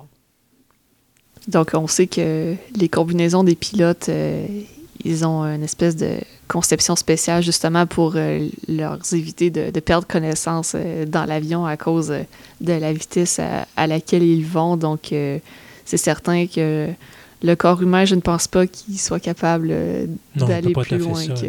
Max 6 ou Max 7. Euh, C'est assez rapide. je suis sûre que si vous êtes euh, fan de Tintin, le fameux gag de la Castafiore euh, Oui. qui brise des objets avec sa voix, donc de savoir si c'est possible ou non. Euh, ce qu'il faut savoir, c'est que chaque matériau possède une fréquence propre. Quand on s'approche de la fréquence propre d'un objet, c'est là que l'objet a moins de résistance. Donc, la voix humaine, euh, elle n'est pas capable de produire une seule fréquence. C'est une combinaison de plusieurs. Et il faudrait être capable d'avoir une voix très puissante et euh, de la maintenir pendant très longtemps. Donc, en théorie, c'est assez difficile à reproduire. Il n'y a personne qui a spécifié que c'était impossible, mais quand même. En réalité, ça prendrait un son artificiel pour pouvoir casser Oui. un objet. Mais euh, ça a été un principe qui a été euh, repris au 19e siècle. Il y a des soldats qui ont euh, marché au poste sur un pont suspendu à Angers, puis ça a provoqué l'effondrement du pont par la résonance. Puis plusieurs militaires sont morts à cause de ça. À cause de justement marcher au poste, elle a résonné à la même fréquence que le pont. Ah, mon Dieu. Oui. Comme quoi que le pont peut être destructeur. Euh, pas le pont, mais je veux dire, le son peut être Le- destructeur Oui, tout à fait. quand tu connais pas ça. Euh, à part sa part, mais euh, donc tu peux créer un son pour endommager une structure. Oui. Tu peux le faire d'une façon artificielle. Est-ce que ça va endommager ton ouïe? Parce que le son, pour qu'il dé- il détruise de quoi, il n'y a pas besoin. ben, de ce que je comprends là avec le pont, il n'y a pas besoin qu'il soit très fort, c'est juste la question d'onde. Mais euh, mettons, tu veux, je sais pas, moi, détruire un mur, puis tu veux te servir du son pour faire ça. Il faut juste que tu trouves la fréquence du mur. Exactement. Mais comment tu fais pour trouver la fréquence d'un mur? Oh, bonne question! Bonne question. Arrêter de poser des questions. Euh, je me fais euh, souvent demander aussi euh, les leçons enregistrées euh, sur euh, vinyle, CD, magnétophone. C'est quoi la différence? Euh, le son enregistré sur vinyle, euh, moi, j'ai grandi avec des vinyles. Moi J'ai- aussi. j'ai j'ai l'air euh, jeune comme ça, mais mes parents, un lecteur CD, euh, ça a pris bien du temps avant que ça rentre dans la maison. Donc, euh, les vinyles, bon, il y a les euh, 33 tours et 45 tours euh, qu'on connaît plus précisément, mais euh, on sait que le vinyle, aujourd'hui, ça, reconnaît un essor et euh, c'est une manière d'indiquer qui est complètement différente des, des supports numériques qu'on connaît aujourd'hui. Euh, une trame euh, qu'on arrange pour l'enregistrement d'un vinyle est, est complètement différente, étant donné que euh, la façon que un son est lu sur un vinyle, c'est dans un sillon gravé dans la, manière, dans la matière du disque. Donc, c'est la pointe de diamant. C'est littéralement un Mhm. diamant parce que remplacer ce, ce petit morceau-là, ça coûte euh, des centaines de dollars. OK. Qui glisse dans la cellule. Donc, le sillon, il est creusé en V. Donc, chaque côté du sillon, c'est ce qui va recréer euh, le son en stéréo. Donc, un premier côté pour les, les deux côtés du stéréo. Et la gravure va être différente selon le relief. Et c'est ce qui va faire que le son, on est capable de le lire. OK. Mais Donc- sur le, quand tu arrives sur le CD, à ce moment-là, c'est numérique. Donc, c'est un son artificiel. Là, c'est sûr que Là, on rentre dans la technicalité. là. Ben, avec à l'époque, c'est sûr que c'était pas du numérique, donc euh, les, les méthodes d'enregistrement, donc euh, ça devait être euh, directement euh, comme euh, à l'époque quand on enregistrait euh, la voix sur un, un magnétophone et qu'on appelait sur play record pour euh, enregistrer, ça devait être à peu, à peu près Ouais, la même manière. Si tu regardes le CD, parce que, dis-moi si je me trompe, tu écoutes un vinyle, tu as de la profondeur dans ton son. Oui. Tu écoutais un CD à l'époque, puis tu perdais ta profondeur dans le son. Oui, étant donné que le enregistrer de façon numérique sur un CD, ça permet d'enlever complètement le bruit de fond. Hmm. Donc, le bruit de fond, c'est ta perte de, de proximité, c'est justement ta, ta perte de profondeur parce que, justement, avec un bruit de fond, c'est un peu comme le- l'empreinte digitale de la pièce, de l'endroit où tu enregistres. C'est ce qui fait que tu entends un tel bruit de fond, tu sais que tu trouves dans ton salon ou dans, dans tel endroit. Donc, c'est pour ça que justement le support numérique, il perd de, de cette chaleur-là, mais en même temps, il, il gagne de la qualité parce que euh, justement, on peut absolument euh, décider des sons qu'on veut garder, de sons qu'on veut amplifier, qu'on veut ajouter, etc., etc. Donc, le son sur le vinyle est en forme de V, comme je parlais.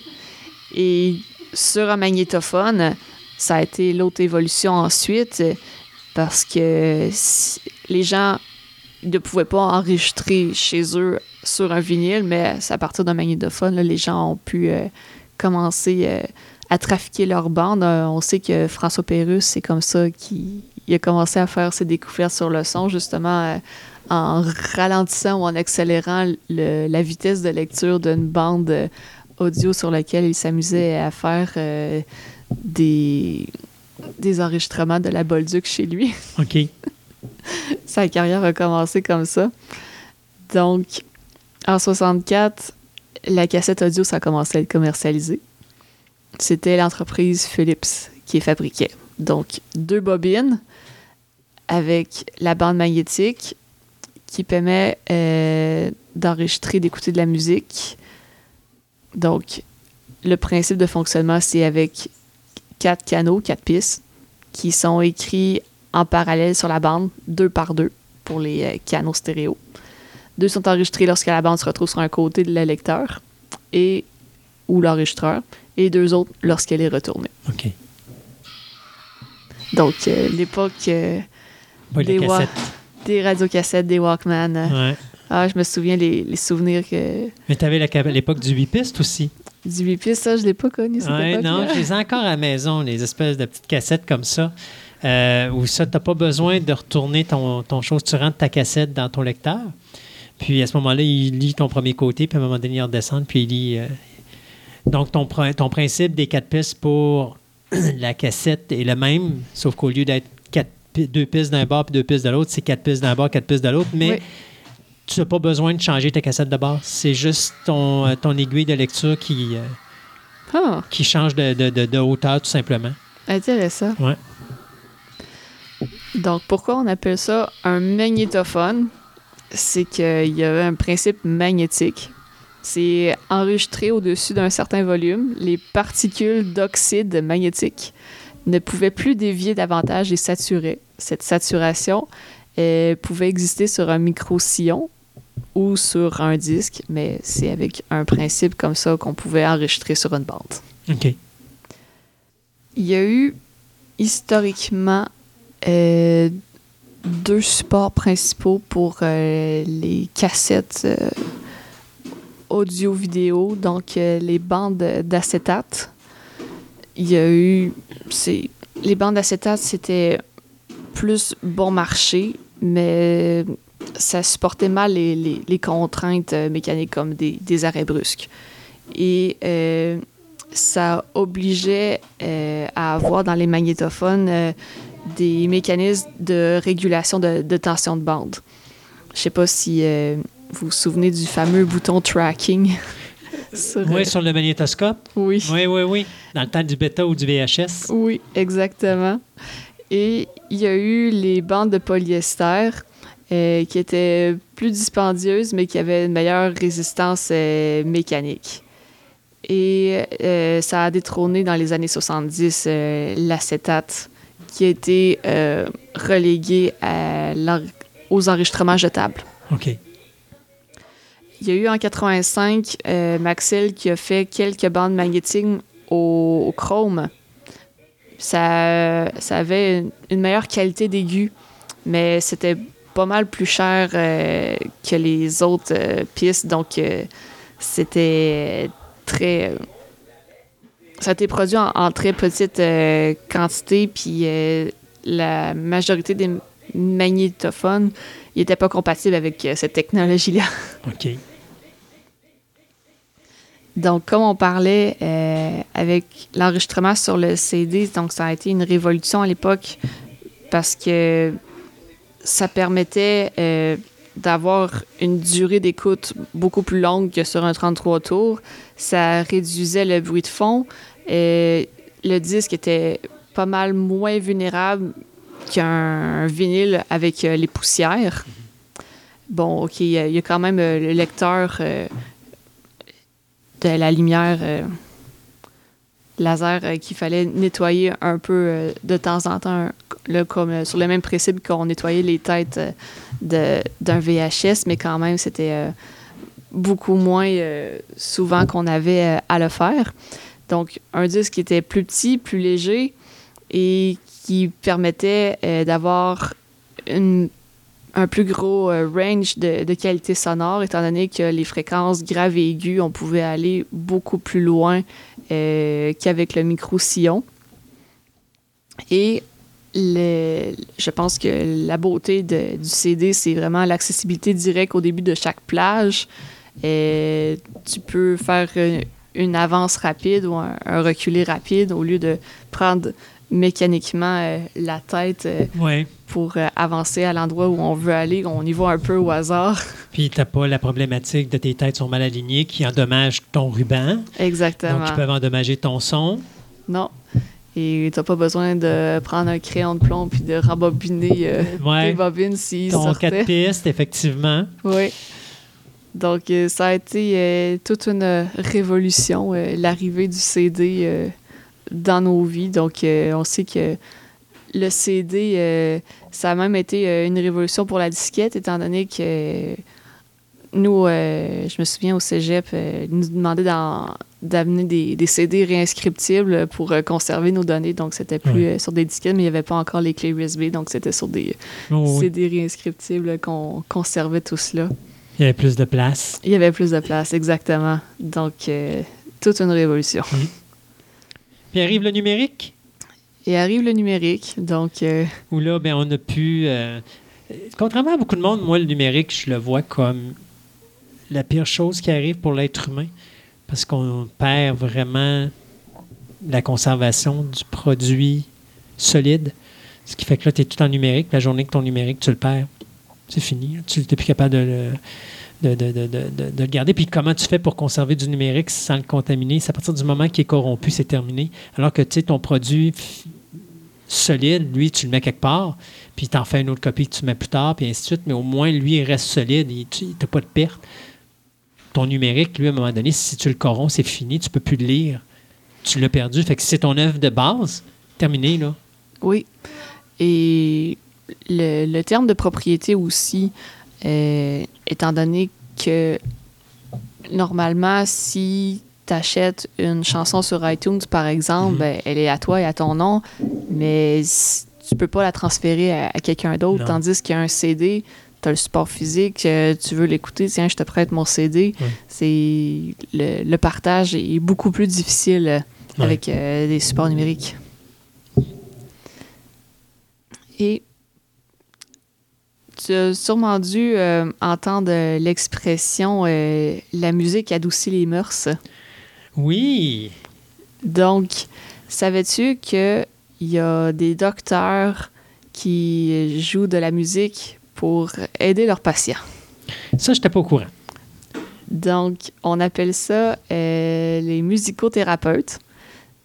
Ça s'enseigne, donc euh, on peut étudier en musicothérapie. Donc, euh, apprendre à déterminer euh, quelles musiques euh, peuvent aider nos patients selon leurs problèmes de santé. Wow. Donc, Mais c'est une question d'onde, hein?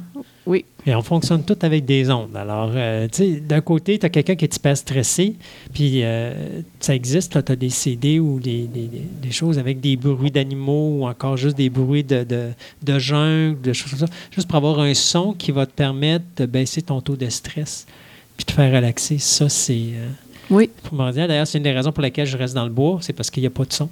J'ai pas de voiture qui passe continuellement devant chez nous. J'ai pas d'avion qui passe continuellement chez nous. Tu sais, je suis pas avec ce que j'appellerais le- la, la pollution sonore. Je l'ai pas dans le bois à part d'avoir des animaux qui crient. Puis euh, mon voisin d'à côté qui est, qui est un écureuil qui chamaille avec euh, le voisin de l'autre bord qui est également un écureuil. Fait que quand les deux chamaillent, on les entend. Mais tu sais, c'est c'est pas stressant, c'est pas agressant. Euh, donc le son est important pour ça aussi. Oui. Alors, de voir des gens qui vont soigner du monde comme ça, ça ne me surprend pas parce que le son est la base de tout. exactement. D'ailleurs- D'ailleurs, quand on a commencé euh, notre chronique dans la dernière émission, on parlait des bébés. Oui, Et ça aussi, c'est important parce que si ton enfant vit dans un endroit où ça crie tout le temps, ça hurle tout le temps, où il y a un stress sonore ou une agressivité sonore, le bébé va venir au monde stressé. oui, tout à fait. S'il vit dans, la, dans le paisible ou tu es dans, perdu dans le fond des bois, puis il n'y a pas d'agressivité, puis il n'y a pas d'engueulade dans la maison, puis que le père et la mère ne chamaillent pas tout le temps, ou que les enfants ne crient pas, ou des choses comme ça dans son entourage, puis c'est toujours paisible, il va être calme comme un agneau. Tout dépend du euh, niveau de, de stress de la mère. Oui. Parce qu'il y a eu des études euh, avec euh, la crise du verglas sur euh, les femmes qui étaient enceintes durant la crise et ils ont vérifié que les enfants qui sont nés euh, durant euh, cette période-là, ce sont des enfants qui sont beaucoup plus nerveux naturellement. Mhm. Donc, Oui. ils ont vécu un grand stress. Oui, il y a un stress, effectivement. Donc, les neuropsychologues disent que la musique influe sur les capacités cérébrales impliquées dans l'audition, le langage, les émotions. Ça stimule le cortex auditif primaire, euh, qui est dédié à l'audition des sons simples, et sur le cortex auditif secondaire, qui analyse le rythme, l'harmonie complexe que contient le centre du langage. Donc, c'est pour ça que la musique peut agir sur les ondes cérébrales qui maîtrisent les émotions primaires comme la peur, la joie, la tristesse. Et ça peut influencer aussi euh, sur quand les gens ont des euh, peurs euh, irrationnelles. Donc, en écoutant une musique angoissante, qu'on se met justement à, absorber ce- ce- ce- cette émotion-là. Donc, la musique transmet des différents et ça permet de, de calmer également. On dit que les musicothérapeutes peuvent utiliser la musique euh, sur des enfants autistes pour leur aider à développer l'empathie.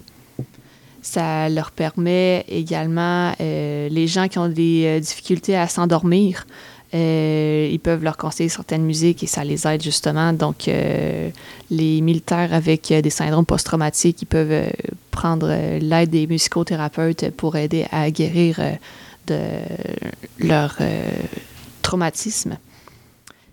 Et euh, on dit d'ailleurs que la chanson la plus apaisante, ça serait la chanson qui s'appelle Weightless du euh, trio anglais Marconi Union. Donc, ils disent cette chanson-là, c'est comme, elle est absolument apaisante, en tout cas pour la majorité des gens, parce que les, les niveaux de, sur, de réceptivité de la musique, c'est c'est toujours différent d'un individu à l'autre, mais il, il y a un avertissement avec cette chanson-là réellement de ne pas l'écouter en conduisant, que ça peut provoquer la somnolence. C'est un groupe si plate que ça à écouter? Non, face à part. Faire sa part, non, je sais pas. Je sais pas si c'était le, le but euh, voulu en composant cette chanson-là, mais euh, c'est le cerveau est, est très détendu en, en écoutant euh, cette musique-là. Et je pourrais vous terminer en vous expliquant aussi le principe derrière euh, les verres d'oreille. Dans une autre chronique sur le karaoké, je vous avais fait jouer la chanson Baby Shark. Oui. Et pourquoi maintenant vous avez toujours cette chanson en tête, c'est que le cerveau aime les similarités rythmiques et mélodieuses. Donc tout ce qui est répétitif comme pattern au niveau des paroles de la musique, euh, du rythme, le cerveau euh, aime ça, même si nous, euh, consciemment on, on- on déteste, mais c'est aussi un phénomène que le cerveau euh, se bat contre notre état d'oisiveté. Donc, il tient à nous chercher en réveil, fait qu'il va aller chercher la dernière musique, mais avec un pattern répétitif qu'il a entendu, et il va nous la projeter pour qu'on puisse penser à quelque Ouais. chose pour ne pas être euh, plongé dans le vide. La pire anecdote, oui. t'es malade. Mais tu sais, malade, là. T'es vraiment, là, t'es sur le bol de toilette, puis tu vomis, puis t'es malade. La Moses de chanson que t'es pas capable de te défaire, qui est dans ta tête continuellement. Je sais pas si ça te fait ça, là, mais moi, c'est toujours comme ça. là. Puis là, j'ai toujours le même thème, puis la même musique, puis la même musique. Puis à un moment donné, t'en as mal à la tête, là. C'est ça que tu parles, là? Y a-tu moyen pour moi de mettre ça off? Le seul moyen de combattre un verre d'oreille, c'est avec un autre verre d'oreille. Ouais, c'est ça. Hein? J'ai Ouais. trouvé ce truc-là où est-ce qu'à un moment donné, t'es pogné dans un. Ou quand t'écoutes une chanson, puis t'es comme pogné dans un loop, puis t'es pas capable de t'en défaire, c'est toujours la même tas. Puis j'essaie toujours de m'en défaire en trouvant, à un moment donné, une autre chanson où est-ce que dans mon loop, à un moment donné, je vais trouver une note qui est identique pour permettre de shifter de chanson, puis à ce moment-là, penser à autre chose. Mais. euh, c'est fou ce que la tête fait. C'est fou, c'est fou, c'est fou. Ah, le cerveau. Et le son? Qu'est-ce qu'on ferait sans son? Qu'est-ce qu'on ferait sans son? C'est ça. Marie-Camille, merci beaucoup Ça fait de ces plaisir. magnifiques euh, anecdotes sur le- le- l'effet sonore. Et puis, on, on va reparler de bien d'autres chroniques musicales dans les prochains mois, j'en suis certain. Tout à fait. Alors, bon dodo, Merci. retourne en hibernation.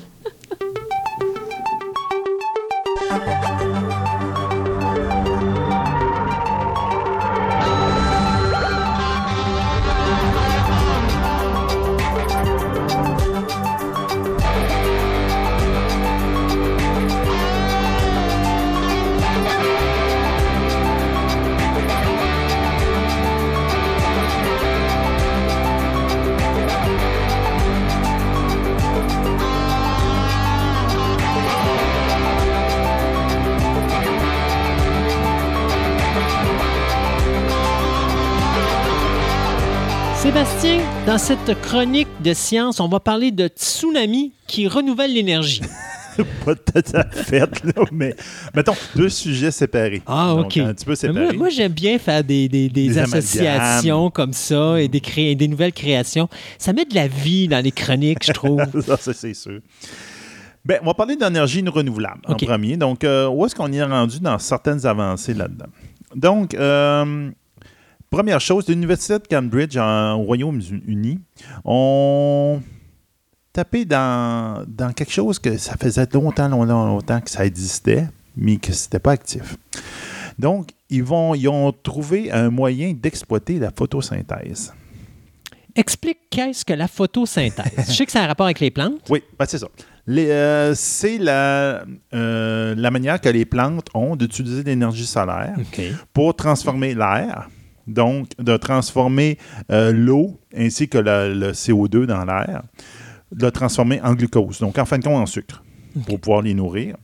Puis ça a produit du l'oxygène comme produit euh, dérivé. Ben, en fin de compte, c'est ça qui fait aussi que les plantes, on dit qu'ils bouffent le CO2, donc ils, ils contrecarrent l'effet de serre, puis qu'ils nous, nous donnent de l'oxygène. Donc, euh, D'où la de- problématique pourquoi qu'on a le réchauffement de la planète, c'est parce qu'on n'arrête pas de chopper nos arbres. On est de plus en plus d'êtres humains sur la Terre. On produit de plus en plus de CO2, mais on ça. chope les plantes, C'est puis qui, autres, eux, ils bouffent le supposés- c'est CO2. ça. Ça, pour nous aider, mais en fin de compte, J'ai on- toujours dit que si les gens veulent vraiment s'inquiéter de la nature, il y a un problème majeur et le problème majeur, c'est nous autres. Oui. C'est l'être humain. c'est l'être humain qui est le problème numéro un. Donc, ils se sont dit, ben, peut-être qu'il y a quelque chose à faire là-dedans, puis à, t- à taponner. Donc, ils ont taponné avec les enzymes, qui sont le- l'enzyme hydrogénase, qui est à la base un peu de la photosynthèse. Puis, dans le processus de photosynthèse, il y a un processus qui était que la nature a désactivé. Parce qu'à un moment donné, elle n'a plus besoin, parce que la- ça, a évolué, ça fait la même.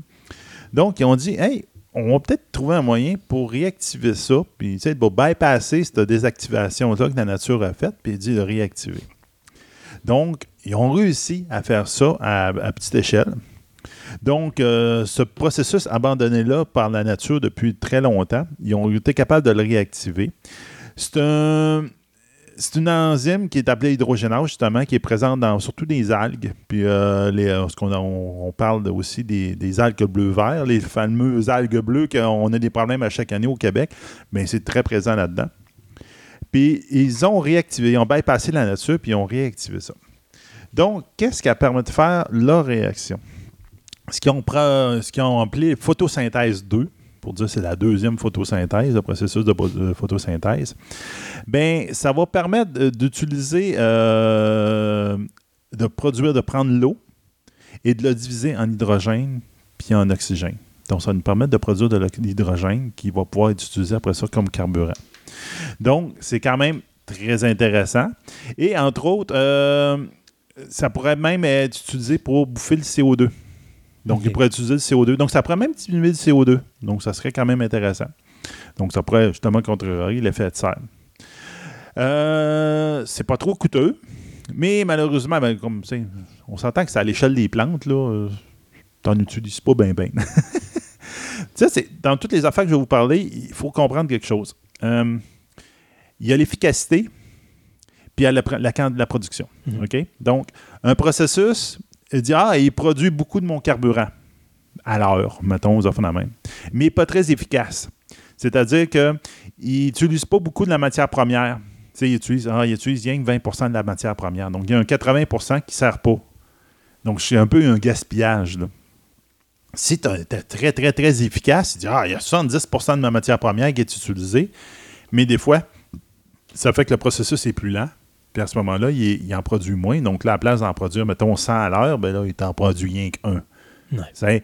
Donc là, tu es comme, je ne roulerai pas mon char avec ça. là. ça va prendre longtemps avant que je produise quelque chose. Donc, c'est un peu là-dedans qui est ça, eux autres, le challenge est tout là-dedans.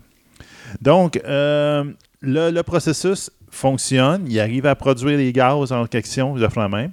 Donc, le, proc- le processus est quand même assez simple, mais c'est le fait d'être capable de le mettre plus une version industrielle, pas dire en grande quantité, que là, qu'ils sont en train de travailler dessus. Donc, ça va être, de- ça va être aussi de voir l'équilibre parfait entre les différents matériaux, entre les différentes, euh, la ressource que je lui donne. Il faut que j'y en donne tant, sinon j'y en donne trop, ben là, il est, il puis il n'est pas capable de produire, la main. Parce qu'on s'entend que des, euh, enzymes, de main, puis c'est quand même. Appelons pas ça des bébites, là, mais mettons que c'est comme un, un- processus biologique quand Mhm. même. Nous, on est dans, dans la science-fiction, dans le living tech. Là. C'est- on n'est pas loin de là. Donc là, euh, c'est, pas une machine avec des, des pistons, puis enfin, même, puis tu serres une vis, puis tu y mets un peu plus de power, puis enfin, même, ça marche pas de même. On n'est pas dans l'univers steampunk. Non, c'est ça, pas du tout. Donc, euh, les recherches s'en vont très bien dans ce domaine-là. Euh, c'est très prometteur. Euh, ça pourrait faire une énergie renouvelable qui serait fournie par le soleil. La source d'énergie, c'est le soleil. Ouais. Puis tu y fournis de l'eau, de fond de même. Donc là, ça serait euh, super propre. Puis euh, ça coûterait pas grand-chose. Puis en plus, ça pourrait nous aider pour l'effet de serre. Exactement. Hmm. Euh, ben justement, en parlant d'hydrogène, à quoi ça peut servir l'hydrogène? Mais en ce moment, c'est déjà utilisé. Donc, en Allemagne, euh, ils viennent de mettre en place leurs deux premiers trains complètement euh, fournis à l'hydrogène. Donc, ces trains-là, en ce moment, ils font un trajet de 100 km. Il y en a deux. Il y en a un qui passe dans un sens, l'autre va dans l'autre sens.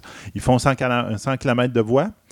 Euh, ils peuvent faire 1000 km avant de faire le plein d'hydrogène. Donc, euh, c'est quand même intéressant. Puis, ils ont une vitesse maximale de 140 km/h. J'ai pas loin du TGV. là. C'est, c'est c'est quand même intéressant. Euh, eux autres, comme ils disent, ils disent, ça coûte plus cher pro- faire, produire un, un train à l'hydrogène qu'au diesel, mais à long terme, ça va être beaucoup moins élevé. Ça va prendre un- les frais d'exploitation vont être beaucoup moins élevés à, la- à long terme. Donc, ça, eux autres, ça les intéresse. Euh, le principe de l'hydrogène, une fois que tu as produit de l'hydrogène, à quoi comment tu le fais? En fin de compte, si tu prends l'hydrogène, tu le mets en contact avec l'eau, ça va produire de l'énergie puis ça va former du- de, de l'eau. Mhm. C'est comme ça que ça marche. Donc, aucune zéro émission d'effet de serre. Donc, ça, c'est super bon.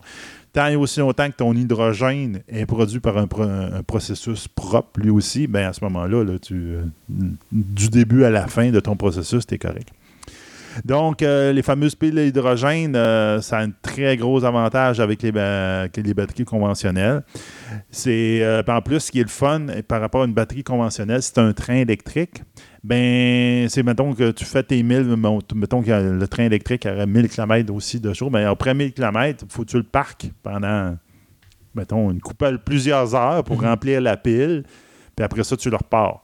Alors que l'hydrogène, ben, ça se fait comme une station d'essence. Après 1000 km, tu fais glou, glou, glou, glou, glou, tu y mets de l'hydrogène dedans, puis il repart. Euh, une demi-heure après, il est reparti, puis il fait son voyage. Donc, c'est très intéressant ça, pour ça. L'Allemagne, présentement, a deux trains, comme je viens de le dire. Euh, puis la société qui s'appelle Alstom veut en faire 12 autres dans sa flotte allemande d'ici euh, peu de temps, voir dépendant comment euh, ça va se rentabiliser, etc. Donc ça, ça va être bien intéressant pour ça. Le futur, ça s'en vient tranquillement vers là. Hmm. Une autre euh, possibilité de source d'énergie euh, propre, entre guillemets, c'est que toutes les, so- les, les énergies fossiles, donc on parle de l'essence, du charbon, etc., c'est à base de carbone. Donc dès que tu la brûles, tu l'utilises, tu produis du CO2. CO2, effet de serre, comme on vient de dire depuis Ouais. tantôt. Donc il y en a qui se demandent et disent Hum, on pourrait peut-être prendre une autre approche. Qu'est-ce qu'on pourrait brûler puis qui ne produirait pas de CO2? Donc, ça serait une molécule qui ne contient pas de, carbone. Ils ont pensé à l'ammoniac.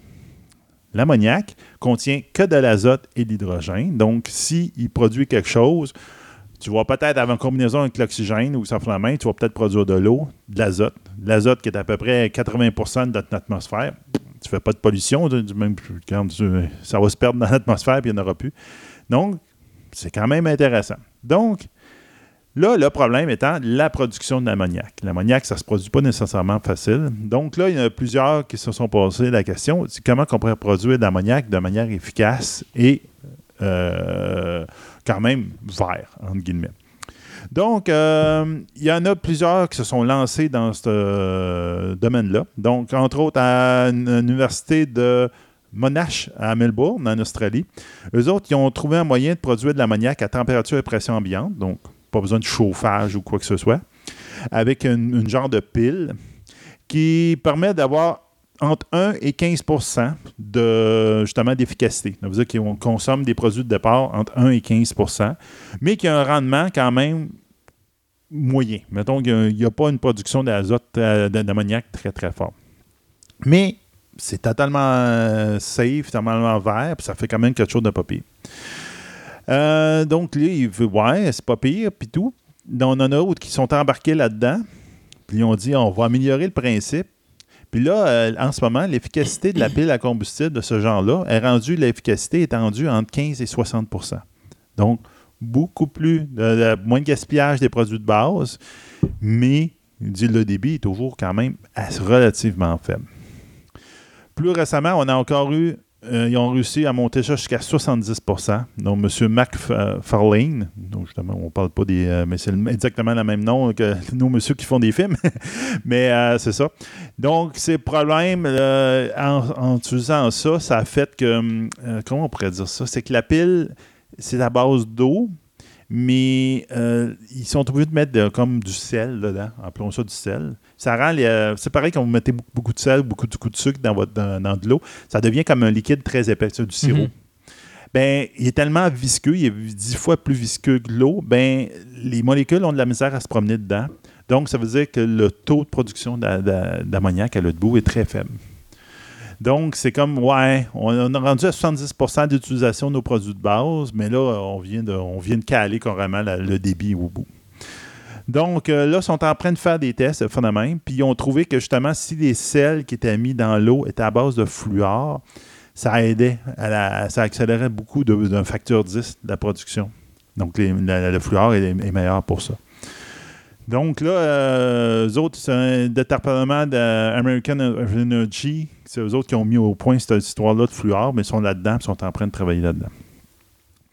Après l'université, euh, l'université de Monash, euh, M. Sarb euh, Guidé et ses collègues de l'Energy of Clayton ont participé aussi à ce genre de projet-là. Puis leur système, eux autres, travaillent à des températures un petit peu plus élevées, genre euh, 450 degrés C, à des pressions faibles, mais ils vont augmenter de beaucoup le, le débit. puis le rendement. Donc là, c'est plus intéressant, mais c'est à 450. Donc, tu dépenses de l'énergie pour produire quelque chose d'autre de l'énergie. À un moment donné, c'est comme, Ouais. tu sais, c'est un Ça- cercle on- vicieux. C'est ça que j'allais dire. C'est un cercle vicieux. Donc là, On tu te dis, ouais, c'est-tu bon, puis fait la même. Mais là, ils se disent, ben, peut-être que euh, c'est une énergie éolienne ou encore solaire pourrait peut-être fournir la température suffisante, puis tout. Donc, ils essaient de trouver des moyens pour euh, mitiger un peu ce problème-là. Donc, eux autres, c'était plus une histoire avec des catalyseurs, etc. Ils ont changé les catalyseurs, puis c'est avec des tubes. On ne rentrera pas dans les détails. Euh, donc, c'est beaucoup plus rapide que celui de M. McFarlane, mais euh, en ce moment, c'est juste une petite fraction de l'hydrogène qui réagit, donc c'est pas la, rentabilité. Il y a beaucoup de produits qui ne sont pas utilisés. C'est ça qui est, qui est qui est dommage là-dedans. Puis finalement, il y en a d'autres chercheurs au Colorado qu'eux autres, ils ont, ils ont trouvé une autre affaire, une autre manière de faire, de travailler là-dedans. Puis euh, l'idée, eux autres, c'est que ça va. le- la, la- la vitesse de, de synthèse de l'ammoniac est 500 fois plus rapide que le combustible de McFarlane. Mais ça demande des températures encore plus hautes. Donc, plus d'énergie. ouais, plus d'énergie. Donc là, c'est décomposé en céramique, etc. Donc, c'est intéressant, mais encore là, ici, il y a, un- il y a une dépense d'énergie. C'est quoi l'avantage d'utiliser l'ammoniac si, mettons, l'ammoniac était. Le problème de l'ammoniac, ben, c'est un gaz, puis c'est toxique. c'est comme... Donc, ça, c'est peut-être un problème pour ça. C'est juste un petit problème. Rien comme Ouais, petit problème. juste entre, les- entre l'essence puis ça, c'est peut-être, je sais pas, la meilleure chose. Mais- Il faut juste que tu sois pas dans la même salle. C'est ça. Il peut être liquéfié, puis donc il peut devenir liquide à moins de 250. À peu près 253. Donc, ça permet. euh, puis c'est rentable quand même le, fait de le refroidir de même. Donc, tu peux le transporter sous forme liquide, mais dans des camions réfrigérés. Ce qui est le fun avec l'ammoniac, mais directement sous sa forme directe, peut être utilisé comme fertilisant. Fait que c'est sa forme directe quand c'est pas de l'eau, c'est quoi? C'est- C'est c'est- c'est un gaz à la base. Mais tu peux le, mélanger avec de l'eau, mettons, puis l'envoyer dans. Fait que, excuse mon ignorance, mais Ouais. mettons, quand tu l'as dans la vie de tous les jours, Dans, la- dans les labos, l'ammoniac, Euh. c'est qui est dissous dans l'eau. OK, c'est que toi, il faut que tu fasses, faut que tu filtres l'eau pour aller le chercher.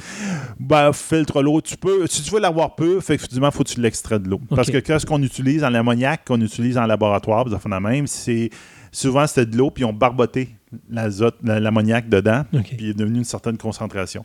Mais si tu le laisses à l'air libre pendant bien longtemps, il va finir par s'évaporer, tu vas avoir juste Ouais, de l'eau à un moment donné. Puis ça sent, je vois le vert sur de l'ammoniac. J'ai déjà vu quelqu'un tomber dans les pommes avec ça. C'est pas une petite bouffe euh, d'ammoniac. Wouh! Ça- ben, c'est ça qu'ils utilisaient, je pense, dans une certaine époque pour réveiller le monde. Ouais. Ils cassaient des petites viales d'ammoniac, mais descendent dessous du nez du monde. Regarde, ça réveille. Donc, ce qui est le fun Mais avec là, tu me dis que ça réveille, mais tantôt, tu me dis qu'il perd connaissance. Ah, oui, oui, mais c'est parce que. mais là, euh, décide, là. c'est parce que c'est le choc. Euh, Ça réveille parce que euh, ça, ça sent mauvais, Ah oui. là, cette affaire-là. Ouf, ça pogne au nez. Là. Mais quand t'en pognes trop, effectivement, là, ouh, j'ai déjà vu un, un colosse de six pieds là, tomber sur, euh, sur le dos avec Bon, ça. pauvre petit. Il savait pas, là, dire Ah, c'est quoi qu'il y a là-dedans Oh, pff, Donc, euh, l'ammoniac peut être utilisé comme fertilisant directement? Donc, euh, ça, ça peut être intéressant. C'est une, une utilité à côté.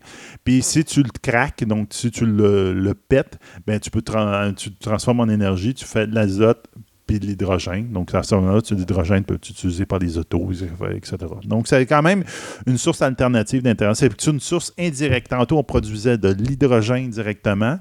Puis ça, l'hydrogène peut être utilisé tout de suite pour ton énergie? Alors que lui, c'est comme un moyen pour transporter ton hydrogène Mhm. pour pouvoir l'utiliser plus tard. Donc, c'est un moyen de le stocker. On va parler des tsunamis. Il nous reste un gros combien de temps? Là? Bon, ben, pff, Un bon encore bout. une dizaine de minutes. Bon, c'est bon, ça. Donc, les tsunamis. Qu'est-ce qu'un tsunami? C'est- Un tsunami, c'est-tu quelqu'un qui cherche un ami? Oui, c'est ça, Ah. un tsunami. On appelle ça un tsunami.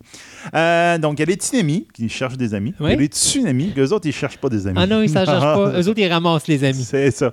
Donc, un tsunami, c'est une vague de fond qu'on peut voir dans, dans ici en Antenne Japon il y a quelques années, justement, qu'on a eu un deuxième problème après Tchernobyl. C'est le deuxième problème nucléaire le plus important où le tsunami a ramassé les, les centrales nucléaires au Japon. Ça a été assez important. Donc, euh, je vais y aller. Habituellement, c'est créé par un mouvement sous l'eau. C'est ça. Je vais vous expliquer comment c'est fait un tsunami. Puis après ça, je vais vous parler de l'autre sujet qui est avec les tsunamis qui est intéressant. C'est ce qu'on appelle les méga tsunamis. Mais on va y revenir. Donc, Ça, les méga tsunamis- c'est comme dans les films de Roland Emmerich où est-ce que là, la, la- la vague ramasse toute la ville de New Ouais, York. Ouais, exactement. correct. Donc, un tsunami, Euh, c'est un mouvement de la plaque tectonique. Donc, c'est deux plaques tectoniques qui se déplacent. Souterraine, là. Ben, c'est Oh, c'est oui. sous l'eau, là. C'est sous l'eau. Donc, je devrais dire l'eau. sous-marine. C'est ça. Puis ils bougent, puis ils font ça. Donc, Qui est mettons à peu près que- le même principe qu'un tremblement de terre. Oui, c'est-à-dire, généralement, c'est généré par un tremblement de terre. Euh, c'est pas la vibration, c'est plutôt, les, mettons, vous mettez vos mains ensemble, c'est les deux plaques terrestres, les deux Mhm. plaques tectoniques, puis il y en a une qui glisse un côté de l'autre, donc ils font, mettons, une petite dénivellation d'un mètre. OK? Entre, euh, ils se déplacent d'un mètre par rapport à l'autre.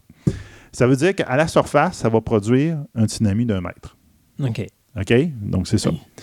Tu peux pas avoir, tu n'auras jamais, des tsunamis, c'est jamais une grosse vague en hauteur.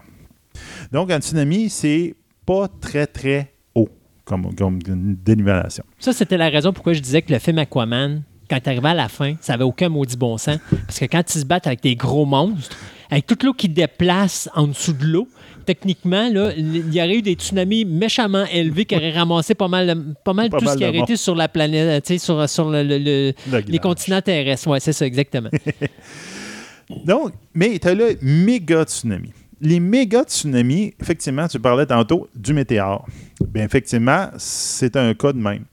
Le méga tsunami, lui, n'est pas limité par le déplacement de la plaque tectonique. Mhm. Que là, maintenant, un tsunami de 2 mètres, là, tu as pas mal frappé le top. Là. Dans ces eaux-là. Il y en a quelques-uns qui ont peut-être été plus hauts, mais c'était des exceptions. Le méga tsunami, c'est le phénomène que tu tires une roche dans un lac Ouais. où tu prends, c'est euh, tu échappes ton verre ou dans ton plat vaisselle.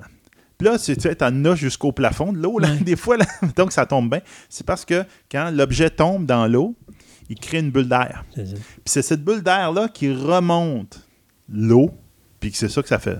OK? Ça, on Puis, appelle Il y a ça. ça, puis disons que tu as un météore. Le météore prend une place physique.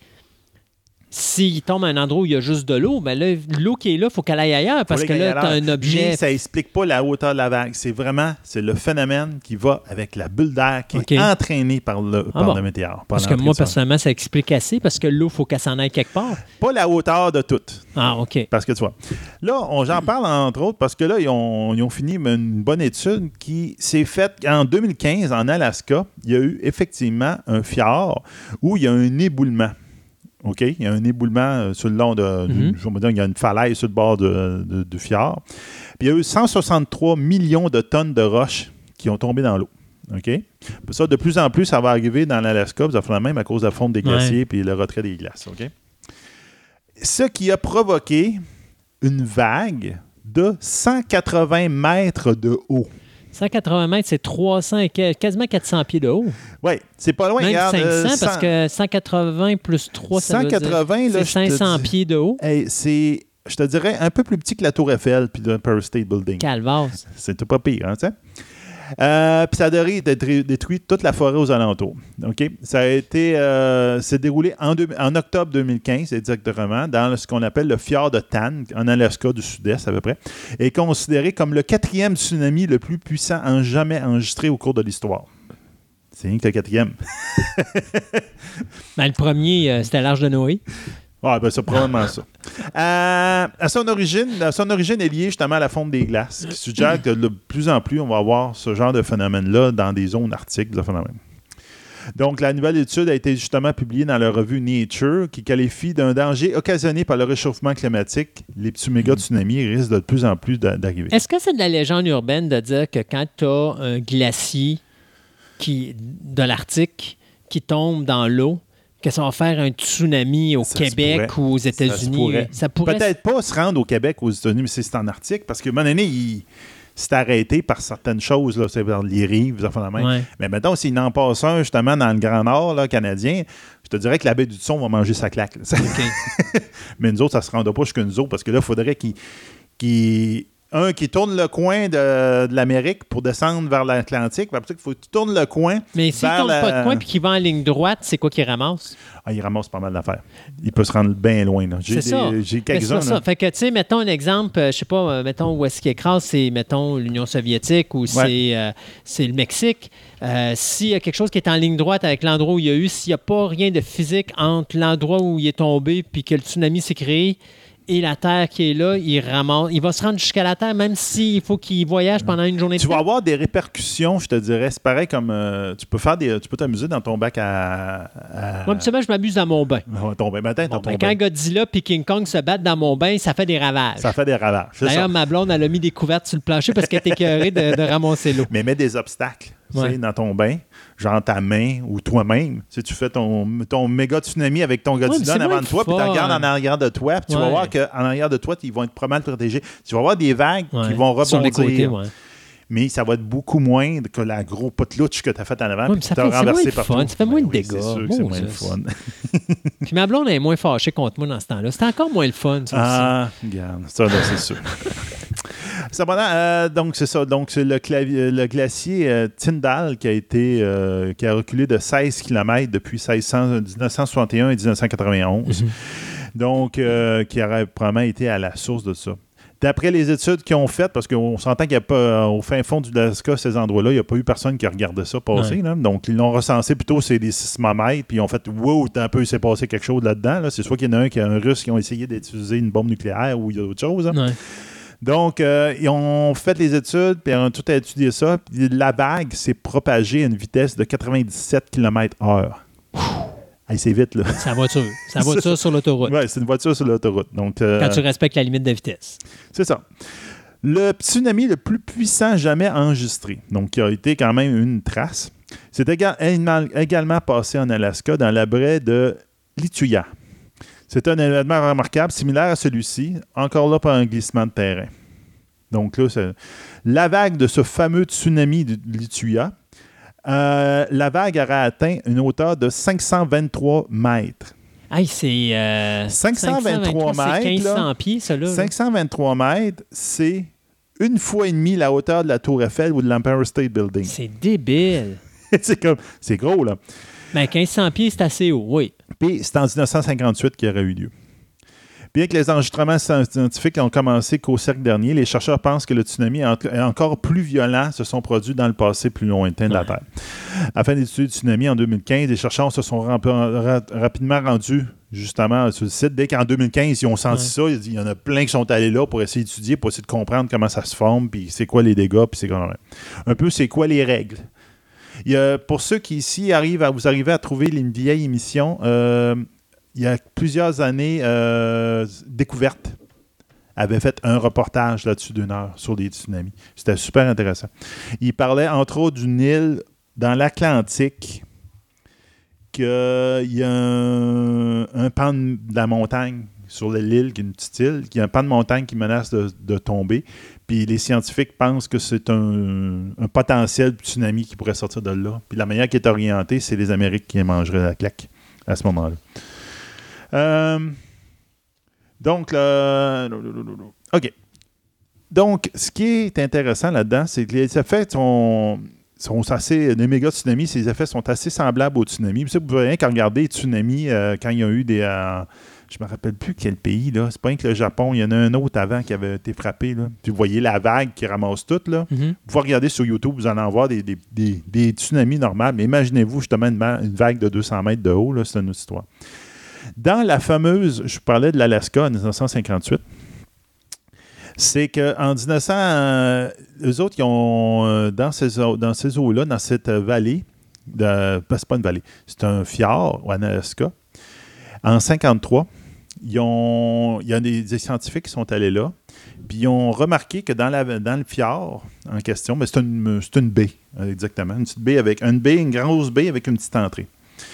Il y avait tous les arbres à une certaine hauteur, genre 100 mètres de hauteur à partir du bord de l'eau, ils étaient tous neufs. Tous des petits arbres nouveaux. Après ça, après 200 mètres, tous les arbres étaient là, étaient plus vieux, puis toute la première rangée était toute maganée, comme si c'était fait ramasser par des roches. Puis c'est là qu'ils ont déduit qu'il ah, y a probablement eu un tsunami à, une époque reculée. Là. Mais en 1958, il y a eu un tremblement de terre exactement à ces endroits-là, qu'il y a eu un tremblement de terre de 8,3 sur le stade de Richter. C'est dans la baie, justement, les Lituya, en Alaska. Puis quand il est tombé, ben lui a formé un, un- un tsunami de 200 mètres de haut. un- 200 mètres, hey. 200 mètres de haut. Il n'y avait pas personne qui vivait là, donc on n'a pas eu ben, on a eu des pertes de vie, mais pas de ces personnes-là. C'était plus des pêcheurs en 1958 qui s'abritaient dans cette zone-là. Puis il y a un, un bateau qui a survécu. Tu sais, que ce que The Rock Ouais, fait, là, puis ouais, ouais, les autres, ils l'ont fait en vrai. Ouais, c'est ça. Ils peuvent dire, je l'ai vécu. Ben, c'est un petit- parce qu'habituellement, c'est ça. hein. Si jamais tu as un tsunami, il faut que tu fonces dessus pour monter puis espérer que tu montes la vague. faudrait leur demander ça. Parce qu'une fois que tu es en haut de la vague, techniquement, tu fais juste la suivre. Tu n'as plus de risque de te faire ramasser par cette vague-là. Donc, ça, ça- Mais, on parlait tantôt d'extinction des dinosaures. OK? On, se- on doute de plus en plus que l'extinction des dinosaures a été provoquée par la chute d'un astéroïde de 14 km de diamètre qui est tombé exactement dans le golfe du Mexique. C'est ce qui a recréé le Ouais. golfe du Mexique. Avec tous les calculs qu'ils ont faits, etc., ils ont estimé que le fameux tsunami qui aurait été provoqué, qui aurait provoqué par la, la chute de l'astéroïde, on s'en parle, que, euh, Mhm. c'est l'effet nucléaire, puis etc., l'hiver nucléaire qui a fait que la température a baissé, puis ça va Le oui, parce que la tsunami- poussière s'en va dans c'est ça, puis l'atmosphère. qui puis ça- couche, euh, il cache le, le soleil, donc la température baisse, les dinosaures sont probablement morts en bonne partie à cause de Ouais. ça. là. Mais le tsunami qui a été formé par cette chute d'astéroïde-là avait 150 mètres de haut. 150 mètres, ça veut dire 450 pieds à peu près. ça. Et il s'est propagé à une vitesse de 143 km à l'heure. Wow. Ça a affecté tous les océans du monde. Puis à moindre, à moindre échelle, quand même, le, le- le- le Pacifique. Parce qu'à ce moment-là, il y a probablement une vague de 4 mètres de haut au Pacifique. Parce que là, c'est justement, comme je- Ouais. on disait, il y a des obstacles. même. Mais c'est. Ça a pas mal été ça, là. Donc, imaginez que les méga tsunamis, c'est ça, c'est une affaire que les, scientifiques ont bien beaucoup d'intérêt à étudier ça parce que là, ils se demandent c'est peut-être qu'il y a quelque chose à prédire là-dedans, à étudier, puis à voir que hmm, il y a peut-être quelque chose qui peut nous arriver, puis il faut essayer de comprendre comment, comment faire, comment ça se produit. Avant qu'on ait un qui nous ramasse, Sébastien, on va ça. arrêter ça là parce qu'on a quasiment atteint notre 30 minutes. Ben même oui. beaucoup. Et puis, euh, écoute, on va se dire à une prochaine chronique Sciences et technologies où on apprend plein de choses Ben oui. intéressantes avec toi. Merci.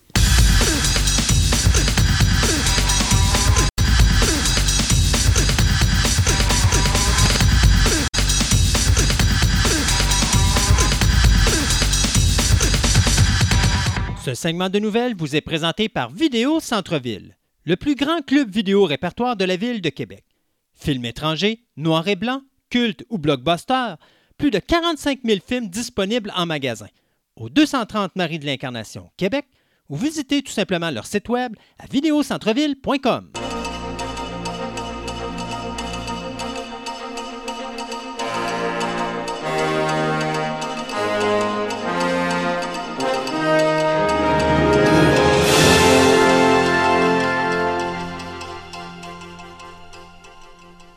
Et pour ce segment de nouvelles, on va y aller un petit peu express parce qu'on a pris trop de temps dans la première. Euh, je vais très rapidement vous parler de plusieurs petites nouvelles. Deepwater, c'est Ben Affleck et Anna euh, De Armas euh, qu'on a vu dans Knock Knock qui vont faire équipe avec Adrian Lyne, le réalisateur de Fatal Attraction et Nine and a Half Weeks, pour le film Deepwater. Donc, ouf, Adrian Lyne, on ne l'avait pas vu depuis Unfaithful, donc ça faisait un méchant paquet d'années. Donc, Deepwater est basé sur le roman de Patricia Highsmith, elle qui nous avait donné l'histoire de, de Talented Mr. Ripley. Et le film suit un couple qui vit un mariage vraiment sans amour et soudainement, ils, risquent- ils, veulent épicer la sauce et donc, ils décident de faire des, euh, des switches, euh, prendre d'autres couples et puis s'amuser entre eux autres. Sauf qu'à un moment donné, ben, oh, il y a un problème, les gens commencent à mourir autour d'eux autres. Donc, Disons que ce qu'on appelle le thriller érotique euh, est de retour. Donc, le scénario sera écrit par Zach Helm et Sam Levinson. D'un autre côté, on va parler de Heels. Donc, euh, bien sûr, l'acteur Stephen Amell, qui fait bien sûr le personnage de Arrow dans la série télé, ben, il faut qu'il commence à se trouver au autre job, hein, parce que Ben oui, il y en a plus. Il a perdu sa série télé. Alors, euh, on va le voir euh, sous le rôle d'un lutteur expérimenté qui euh, se dispute avec son frère pour euh, ramasser l'héritage de son père, qui était lui-même une ancienne gloire du ring. Donc, euh, c'est pas quelque chose de récent pour Amel parce que c'est un amateur de lutte. hein. Alors, Oui. lui, euh, il a été. Il y a dans- le physique pour. il a le physique pour, puis il a déjà été dans des matchs à la WWE, notamment un fabuleux match de SummerSlam en août 2015 où il affrontait Stardust, qui était le frère de Dusty Rhodes, qui est Dustin Rhodes. Non, pas Dusty, mais Dustin Rhodes. Donc, c'est Cody qui faisait le Stardust à ce moment-là. Puis il avait été blessé à une hanche dans ce match-là. D'ailleurs, ça avait coûté pas mal de, de semaines de tournage à Arrow parce que là, l'acteur ne pouvait pas être présent sur le plateau de tournage. Donc, euh, Hills, qui s'en viendrait sous peu, euh, c'est quelque chose qui risque d'être le fun, surtout pour les amateurs de lutte. Ben, regarde, on va rester dans la Arrowverse. Donc, euh, ça a été annoncé, Brandon Roth ainsi que Courtney Ford va quitter la, la série Legend of Tomorrow pour, dans- en tant que régulière, dans- de régulier dans la série. Donc, Brandon Roth, euh, qu'est-ce qu'il fait? Lui, c'est monsieur qui fait Gray Palmer ou encore The Atom. Donc, il est là depuis le début, début, début de la série en première saison. Et euh, Madame Ford, elle, euh, était là, elle jouait Nora Dark euh, depuis la troisième saison environ en, en régulier. Donc, dans la série, euh, les deux étaient, euh, ils ont un intérêt romantique qui s'est développé entre ces deux personnages-là. Et dans la vraie vie, ben, c'est les maris et femmes. Bon. Donc, c'est ça. Fait qu'ils font tout en couple. Ils font tout en en couple. couple, ils couchent en couple, ils, font, ben, ils jouent des personnages qui sont en couple. Bravo. OK, avec ton autre nouvelle de tantôt, les couches en couple, en tout cas. Euh, OK, donc, et on s'entend qu'en octobre, ils vont tourner le dernier épisode avant ça. Comment ils vont quitter la série, mais les deux vont être liés. Le- le- ils vont partir en même temps. Donc, euh, ça va se faire dans la, cinquième saison de Legend of Tomorrow. Donc, on vient de perdre encore. Il reste comme plus beaucoup des acteurs originaux de cette série-là. là. Ils, ils retrouvent de nouveaux... euh, du oui. nouveau sang. euh, C'est bien ça. Ben, c'est quand même bien, Ouais. en espérant. Ça fait un petit peu penser à la. euh, c'est la. Voyons, comment La Legion of the Super Heroes. Ouais. Ils ont plein, plein, plein de super-héros, mais il y en a toujours qui sautent Ils s'en vont. Donc, euh, ben, euh, Monsieur euh, Brandon, on va le voir, on va le voir, c'est sûr et certain, dans, le, dans Ouais. le crossover de Crisis of Infinite Earth, où il va jouer Superman. Mm-hmm. Et aussi, on va avoir, euh, ça a été confirmé, c'est, voyons, Monsieur Jack, John Perlman, qui va être aussi dans Infinite Crisis. Donc, Hmm. là, on regarde à peu près toutes les. Ainsi que. Ah oui, ça c'est super intéressant. Il y a un autre personnage qui s'est rajouté dans Infinite Crisis. C'est Kevin Con- Conroy. Conroy, oui, oui, c'est lui qui fait la voix De. Bruce, de Batman, de Bruce Wayne, entre autres dans Batman Beyond. Ben, dans tout ce qui est film d'animation de DC, c'est lui qui fait c'est lui qui fait mal. Entre autres, dans... puis là, avec son âge, il y a beaucoup de monde qui me disent qu'il va probablement jouer un vieux Bruce Wayne dans Ah. Infinite Crisis. Donc là, Il va donc, faire il Thomas? Peut-être? Papa Wayne? Papa Wayne. En tout cas, Hmm. donc là, il, il va jouer dans. Il va jouer. Non, mais il parle vraiment de Bruce Wayne. Ah oui, OK. Donc, euh, regarde, la première fois qu'il va faire du live action. Donc, Wow. euh, pour les amateurs des dessins animés de Batman, ils vont vraiment aimer ça. Deux petits projets euh, télévisuels. D'abord, eh bien, le réalisateur Robert Rodriguez vient de signer avec euh, Netflix pour réaliser un film de super-héros à la Spy Kids. Donc, le film va s'intituler We Can Be Heroes et va suivre euh, l'histoire d'un groupe d'enfants qui unissent leurs efforts et bien sûr leurs super-pouvoirs pour sauver leurs parents super-héros des griffes d'envahisseurs extraterrestres. Ce qu'on sait, c'est qu'il y a trois acteurs qui viennent d'être pris pour jouer les parents en question, soit euh, Priyanka euh, Chopra, il y a Pedro Pascal et Christian Slater qui tranquillement, pas vite, revient à la surface. Ce pauvre monsieur qui s'est fait arrêter une coupelle de fois à l'aéroport parce qu'il trimballe des guns sur lui. Il n'a pas compris que tu n'amènes pas des guns à l'aéroport, Christian Slater, encore. Mais enfin. Donc, euh, pour le moment, il n'y a aucune date de diffusion qui a été annoncée par Netflix, mais c'est un projet qui va être fait par Rodriguez. Et c'est un projet qui est drôle parce que Rodriguez essaie de recréer ce qu'il a créé à l'époque, c'est-à-dire, saviez-vous qu'il avait fait le film euh, El Mariachi? Pour, je pense, euh, quelque chose comme 7500 pièces quelque chose de genre, parce qu'il faisait tout. Il faisait le scénario, la réalisation, il s'occupait de la caméra, du direct. Tu sais, il y avait juste lui et ses acteurs. C'était tout. Alors, euh, puis Rodriguez a ouvert son propre studio chez eux. Alors maintenant, il fait tout en studio chez eux. Donc, il n'y a pas besoin de personne, Rodriguez. Alors, ça lui permet de faire des films pas chers, puis de faire la passe de cash parce que l'argent qui rentre, il y a un pourcentage Il dessus. est tout dedans. Fait que lui, il se dit, ben écoute, je veux pas être payé. Donnez-moi juste mon temps, tant de montant d'argent. Je veux pas être payé, mais je veux avoir tant de pourcentage des recettes. Ben, les compagnies disent, bon, pas de problème. De toute façon, ça me coûte quasiment rien faire ton film. Puis- Ah ouais. mais tu sais, s'il va chercher euh, 30% des recettes, il est mort de rire. là.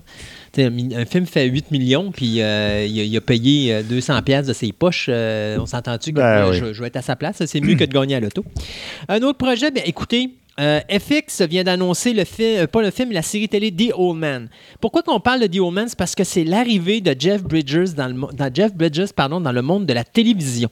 Ça va être la première fois que l'acteur qui faisait le Big Lebowski va effectivement être à la télé. Il va interpréter un ancien agent de la CIA qui est obligé de sortir de sa retraite parce qu'il y a un assassin qui décide de s'en prendre à lui. Et donc, bien sûr, le personnage de Jeff Bridges devra confronter son euh, passé, je pourrais dire, euh, sombre.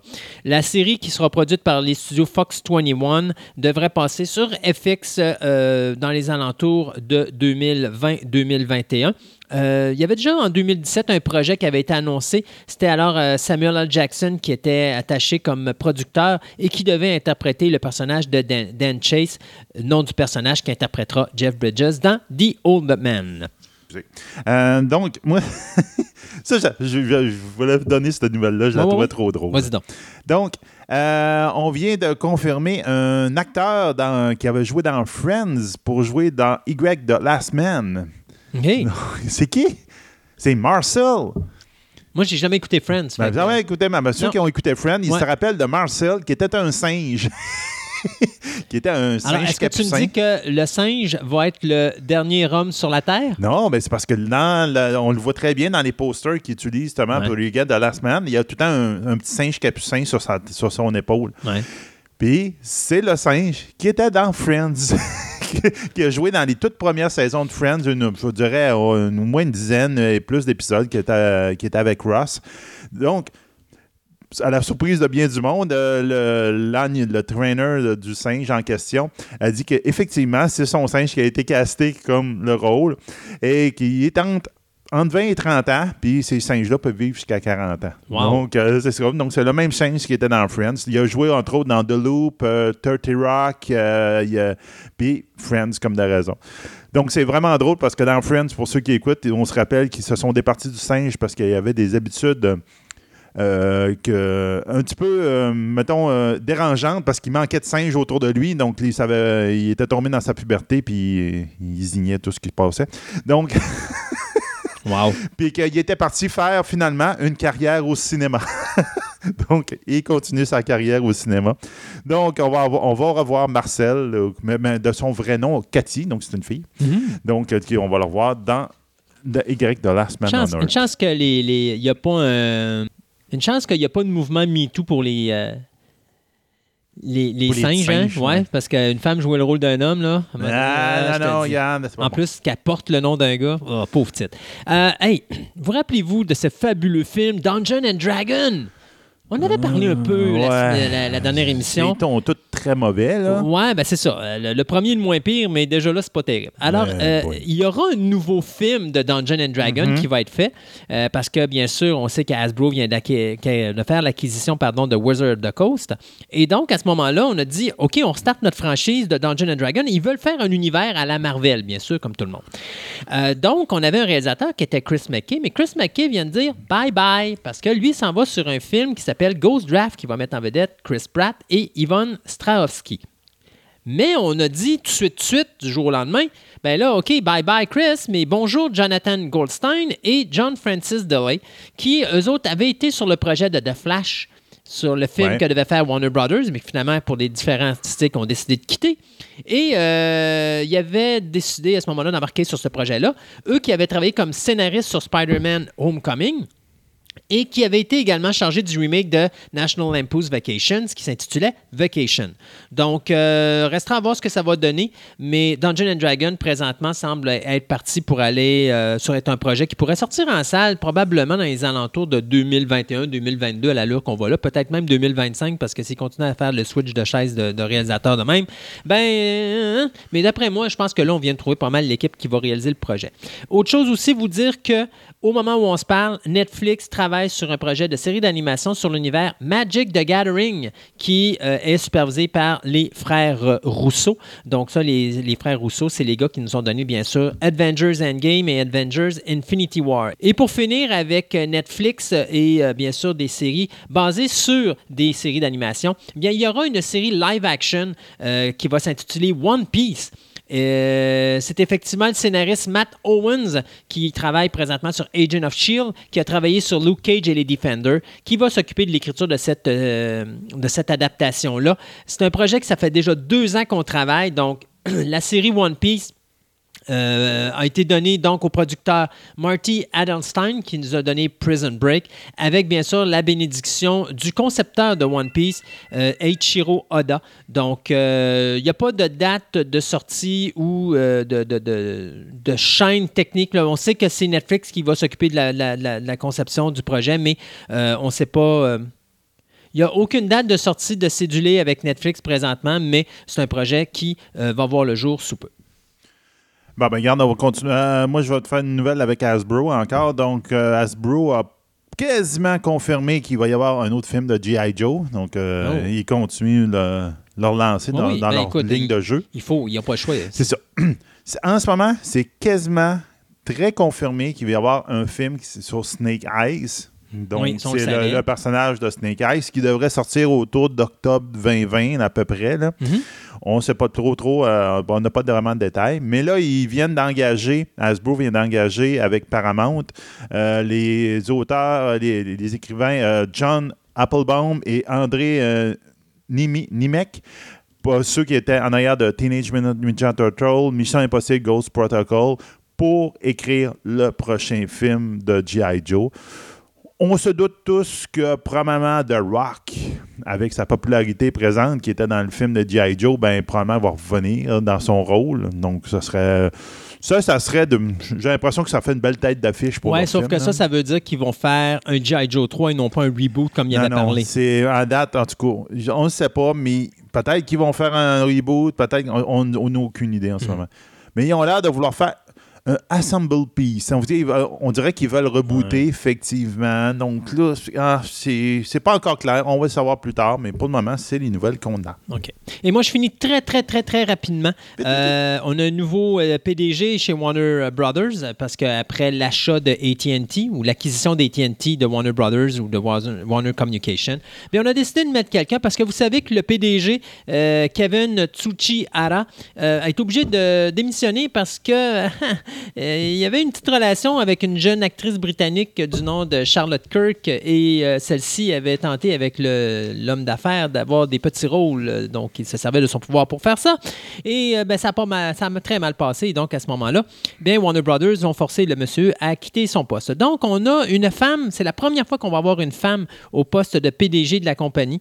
Euh, c'est Anne Sarnov euh, qui va occuper le poste. Et c'est drôle parce que c'est une femme qui a travaillé surtout sur des projets comme Doctor Who.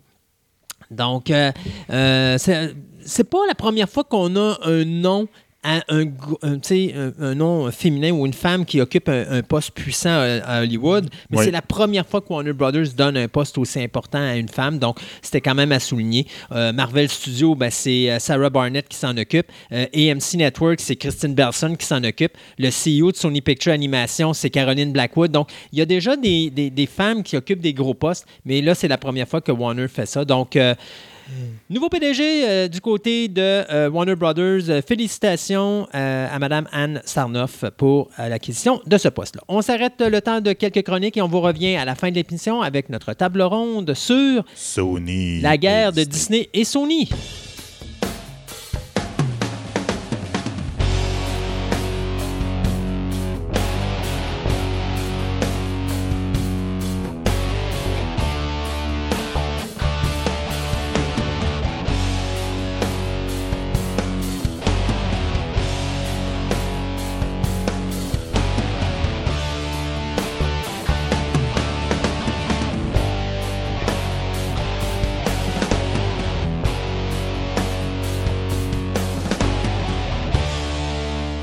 N'y a pas si longtemps, moi et Julien, on parlait de Final Fantasy, le jeu vidéo. Là maintenant, on va parler de Final Fantasy, mais le monde du manga et de la... Ouais. Plus l'animé, je te dirais. Ouais, Le l'animé. manga, il y en a eu beaucoup. Euh, ça plus dur à suivre, puis ils sont pas nécessairement tous bons. Fait que je peux me concentrer sur ce que je sais qui est bien. OK. Fait que, euh, on laisse faire le manga. Pour l'instant, oui. ouais, mais on en gardera une petite Ah, partie pas. à la fin. Ben puis- oui. Mais concentrons-nous donc sur l'animé qui. Écoute, dis-moi si je me trompe, mais l'animé de Final Fantasy complète pas mal l'univers du jeu vidéo. C'est pas mal dans la même lignée. À dire, je vais en parler trois aujourd'hui. Euh, Final Fantasy Legend of the Crystals. euh, je vais parler de Final Fantasy VII euh, Advent Children. Oui, qui est le plus populaire, je crois. Puis Final Fantasy, le film euh, qui était sorti en deux- en 2000, euh, qui n'avait aucun lien avec rien, aucun des deux jeux, mais parce qu'il faut dire que Final Fantasy Legend of the Crystal et Advent Children ont, sont des suites à des jeux. Oui. Sauf que euh, Spirit Within, Oui. Fantasy Spirit Within, euh, lui est un stand-alone. Ouais. C'est comme s'ils auraient fait un jeu, mais le faire un jeu, ils ont fait un film. Ça a été le premier, si je me trompe pas. Ça a été le premier. f- Non, non, non. Spirit- Legend of the Crystal est sorti en 94. Oh mon Dieu, j'ai su, je le connais Euh, pas. c'est un animé classique qui n'est pas en 3D, tout ce qui est plus classique. C'est la suite de Final Fantasy V. OK. Euh, Qu'on n'a pas eu en Amérique du Nord. qu'on n'a pas en Amérique du Nord, euh, ju- jusqu'à temps qu'on puisse lâcher sur Steam aujourd'hui, mais ça, c'est une autre histoire. Mhm. Mais, ou sur Game Boy Advance, j'ai allé sur Game Boy Advance. Mais tout ça pour dire que ça se passerait 200 ans après. Donc, c'est relié à Final Fantasy V, mais non en même temps. Ils ont gardé une porte de sortie. Mais à ce moment-là, est-ce que c'est une des raisons pourquoi j'ai jamais entendu parler Ça de n'a cette- pas levé du tout. Non, c'est ça. Euh, ça C'était un OVA, fait un straight to DVD. euh, qui est sorti en Amérique du Nord en 97, si je me souviens bien. OK. Euh, Puis vu qu'on n'avait pas eu le 5 ici, à cette époque-là, ben, le monde ne ça. comprenait juste pas d'où ça sortait. Ouais. Même si l'histoire n'est pas tant reliée parce que c'est comme 200 ans plus tard, donc euh, honnêtement, mais c'est pas c'est bien sans plus. Mhm. Ça vaut la peine d'être mentionné. Première animée de la- sur Final Fantasy, première suite officielle d'un Final Fantasy parce que avant ça Final Fantasy n'avait pas de suite, c'était Mhm. la formule était simple, on en fait un, c'est un stand-alone, pas de suite que ce soit animé, manga ou jeu. Ce fois-là, c'est la première fois qu'on avait une suite, comme je disais, assez lousse parce qu'on était 200 ans après. Mhm. Comme je dis, porte de sortie facile pour les, pour les scripteurs, j'imagine. Euh, mais bon, facile à, à dire, à dénigrer. Ah, c'est pas, c'est, pas vraiment ça, finalement. Oui, puis euh, ça peut être aussi plus facile d'accès pour les gens qui n'ont pas qui connu n'ont le pas jeu. joué ça, mais malheureusement, étant donné que le jeu n'est pas sorti ici, l'univers était pas assez bien construit pour les Nord-Américains. Ça n'a pas levé du tout en Amérique du Nord. Au Japon, ça a été mitigé sans plus. Ça a été bien sans plus. Euh, sorti sur VHS à l'époque, parce que oui, ça existait des VHS à l'époque. Oui, oui. les jeunes qui ne connaissent pas les VHS. même. Oui. Donc, on est dans un animé de fantasy, tout plus classique. Euh, Assez arthurien, encore une fois, le héros qui va de- avec, son, avec son groupe d'amis qui va essayer de battre le gros méchant pour sauver l'univers. Euh, donc, pour ça vaut pas vraiment la peine de s'attarder plus qu'il faut. C'est encore c'est probablement très difficile à trouver aujourd'hui. Vous pourrez le trouver en DVD, probablement usagé si vous cherchez un peu. Euh, je conseille probablement juste aux fans très hardcore de Final Fantasy. Il faut vraiment aimer ça parce qu'honnêtement, ça vaut la peine d'être mentionné. Pas sans, plus. Sans plus, c'est ça. OK. C'est un pan de l'histoire de Final Fantasy, étant donné que c'est la première suite officielle de Final Fantasy. Et moi, en étant point un gamer, le prochain que tu nous parles, c'est celui qui m'a présenté l'univers de Final ça. Fantasy. Je connaissais le nom, mais je connaissais pas l'univers. Final Fantasy Spirit Within, sorti en 2001. En Amé- c'est un film américain, euh, collaboration japonaise avec les studios Square, qui n'existe, les studios Cinema Square, qui n'existent plus à cause de ce, ce film-là. OK. Parce que ces films-là coûtaient le double de ce qu'il a rapporté. Wow! Puis euh, tout le monde sait qu'au niveau du box-office, il faut que tu fasses trois fois le montant de ton film. Minimum pour une suite. Euh, Non, pas juste pour une suite, pour commencer à faire de l'argent. Pour commencer à faire de l'argent, c'est ça. Fait que si tu coûtes 100 millions, il faut que tu fasses 300 millions au box-office. Fait que si là, il t'a coûté 100 millions et tu as ramassé 50 millions, tu es dans le trouble. Ouais. Donc, ce qui est intéressant aussi, c'est que ce film-là a été très fortement sous-estimé au niveau des coûts de production.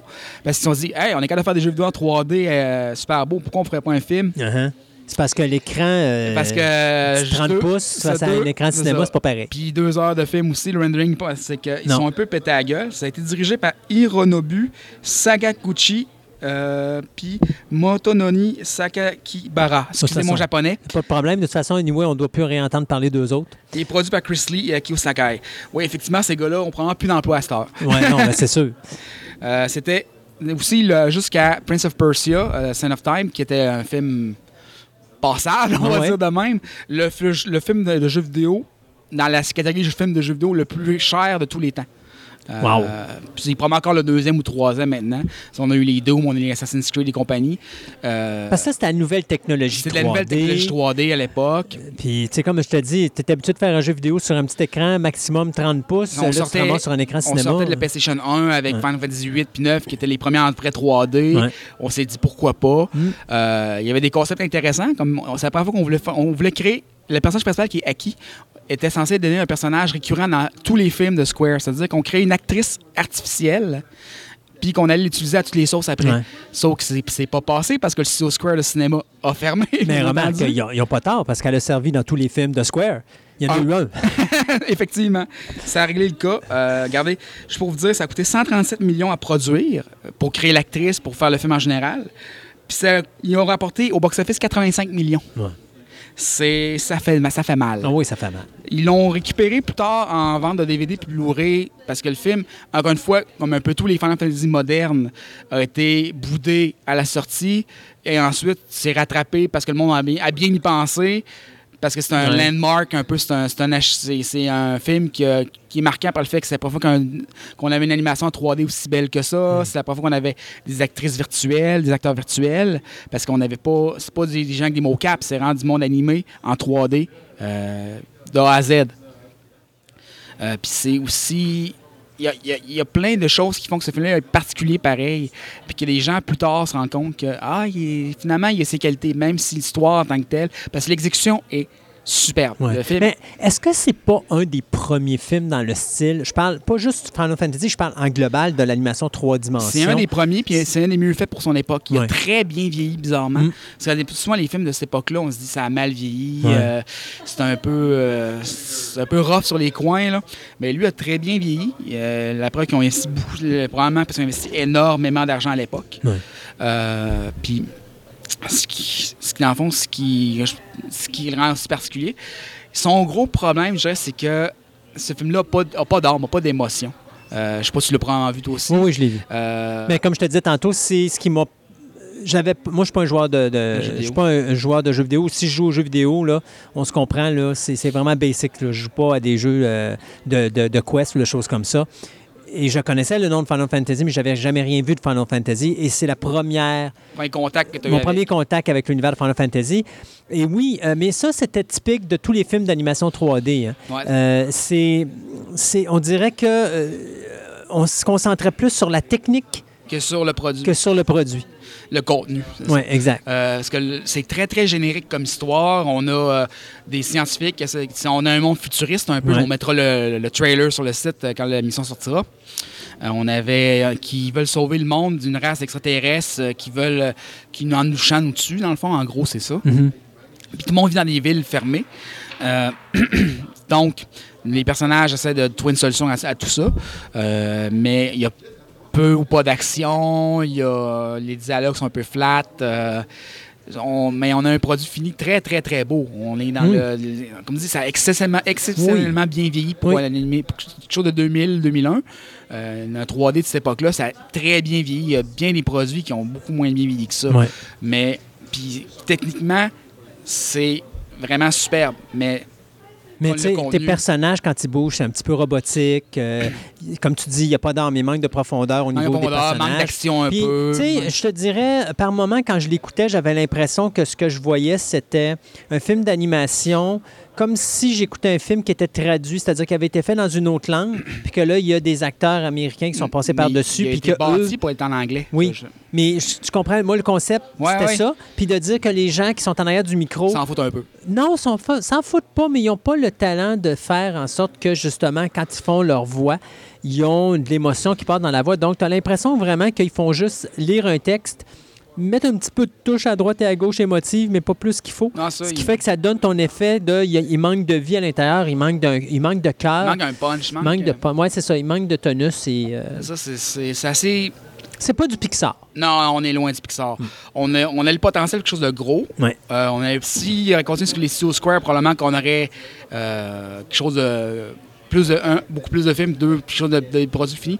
Mais on dirait que le, le switch du jeu vidéo vers, tu sais, où c'est qu'on a des cutscenes qui sont Ouais. très courtes, très, très. euh, pif paf, en 30 secondes, c'est fini, la cutscene est faite. Ouais. À un film de deux heures, la transition, c'est mal faite à Ouais. l'intérieur de l'équipe parce que c'est les mêmes, c'est les mêmes gens, en guillemets, qui ont fait les, les trucs. C'est les mêmes. C'est les mêmes studios, c'est les mêmes machines, c'est les mêmes, euh, c'est c'est le même équipement. C'est donc quelque chose à quelque part qui a mal été planifié, je dirais, ou Non, je pense que c'est juste la, même, c'est la mise en scène. euh, Je pense que c'est juste la mise ouais. en scène. C'est un nouveau médium, il avait pas, il le contrôlait pas. pas, puis, Puis c'est ça, parce que quand tu écoutes ton jeu vidéo, le jeu vidéo, il est quand même statique. c'est ça. Alors qu'au cinéma, tu peux pas te permettre d'être statique. Puis, tu sais, je te dirais même, j'ai vu récemment, il y avait un, un- il y avait un film qui était, bon, euh, parce que tantôt, on t'en parlera pas, mais il y avait Final Fantasy euh, King... Kingsglaive. Kingsglaive, ouais, c'est ça, qui est une un prélude à Final Fantasy XV. Euh, c'est à peu près la même affaire. Et tu vas avoir la même affaire dans les films de Resident Evil. Si tu écoutes les films de Resident Evil en animation japonaise, ils ont toujours cette même Oui. problématique-là. C'est que quelque part, tu as l'impression que quand la traduction se fait, il y a quelque chose qui disparaît dans la vie du- de- des personnages. Mais comme on sait que ce film-là était fait pour le marché nord-américain, mais là, tu te dis, ouais, c'est là que ça n'a pas cliqué. Puis il y a peut-être un problème de langue aussi, parce que je sais pas si ces deux gars-là parlent en anglais. S'ils parlent pas en anglais puis qu'ils ont Si des acteurs en parle pas anglais. en anglais, c'est ça. Donc, puis- tu sais, je veux tes émotions, je veux telle émotion, mais c'est un autre qui traduit. Encore là, tu as un lien qui se fait pas. Ça- Tu sais, il y a plein de a- facteurs qui a- peuvent en Il y a plein que... de trucs qui fait que ça Ouais. cliquait pas. Exact. Euh, par contre, comme je dis, ça, ça mérite d'être vu. Oui. Parce que c'est vraiment impressionnant pour l'époque. C'est au niveau du cinéma, de l'histoire du cinéma, je pense que surtout de l'histoire du cinéma nippon en, par- Ouais. en, en- en tant que tel, même si c'est une collaboration américaine, ça vaut la peine d'être vu parce que c'est quand même un, un bon morceau, c'est un bon chunk au niveau de l'animation 3D. Parce qu'à cette époque-là, c'était du jamais vu, Ouais. c'était le monde était qu'est-ce que Oh oui, c'était wow. C'était wow, c'est Ouais. donc bien superbe.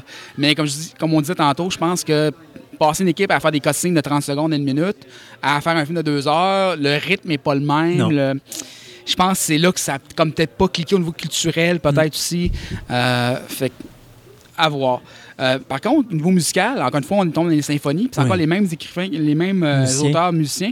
Puis ça a été fait par l'or- l'Orchestre symphonique de Londres aussi. Fait que côté musical, le film, pas d'armes, mais côté musical, il est superbe. Oui. Euh, Lara Fabian qui chante la, la tonne pour ceux qui apprécient Lara Fabian.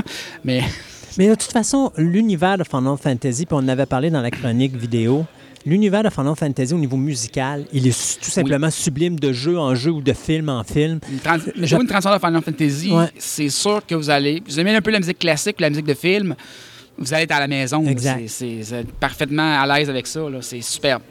Mais euh, ça, encore une fois, encore une fois, la musique vient porter un point d'exclamation sur un film qui, sans cette musique-là, serait encore probablement plus morne, puis on en parle encore probablement moins. Oui, tout à fait. Et là, on parle du film des films. Ouais, on va parler de Final Fantasy VII Advent Children, euh, qui est la suite de Final Fantasy VII, euh, qui est un film qui est sorti en tout- tout- tout 2005. Ça fait déjà, ça fait déjà euh, un petit bout. Ben, 13 ans. hein? 13 ans, 13-14 ans. pour moi, c'est. D'ailleurs, si je me trompe pas, je pense que ton Final Fantasy euh, Spirited Within, si je me trompe pas, je pense que c'était 2002. 2002, ça se peut, ouais. Ouais, dans le début des années 2000, là, parce que euh, c'était pas... Lui, il est arrivé pas longtemps après. Non, euh, ça, puis, mais il y a déjà une grosse différence Oui. sur Square. Euh, on parle de ça, c'est des sous animations en dehors de Square qu'ils font cette fois-ci.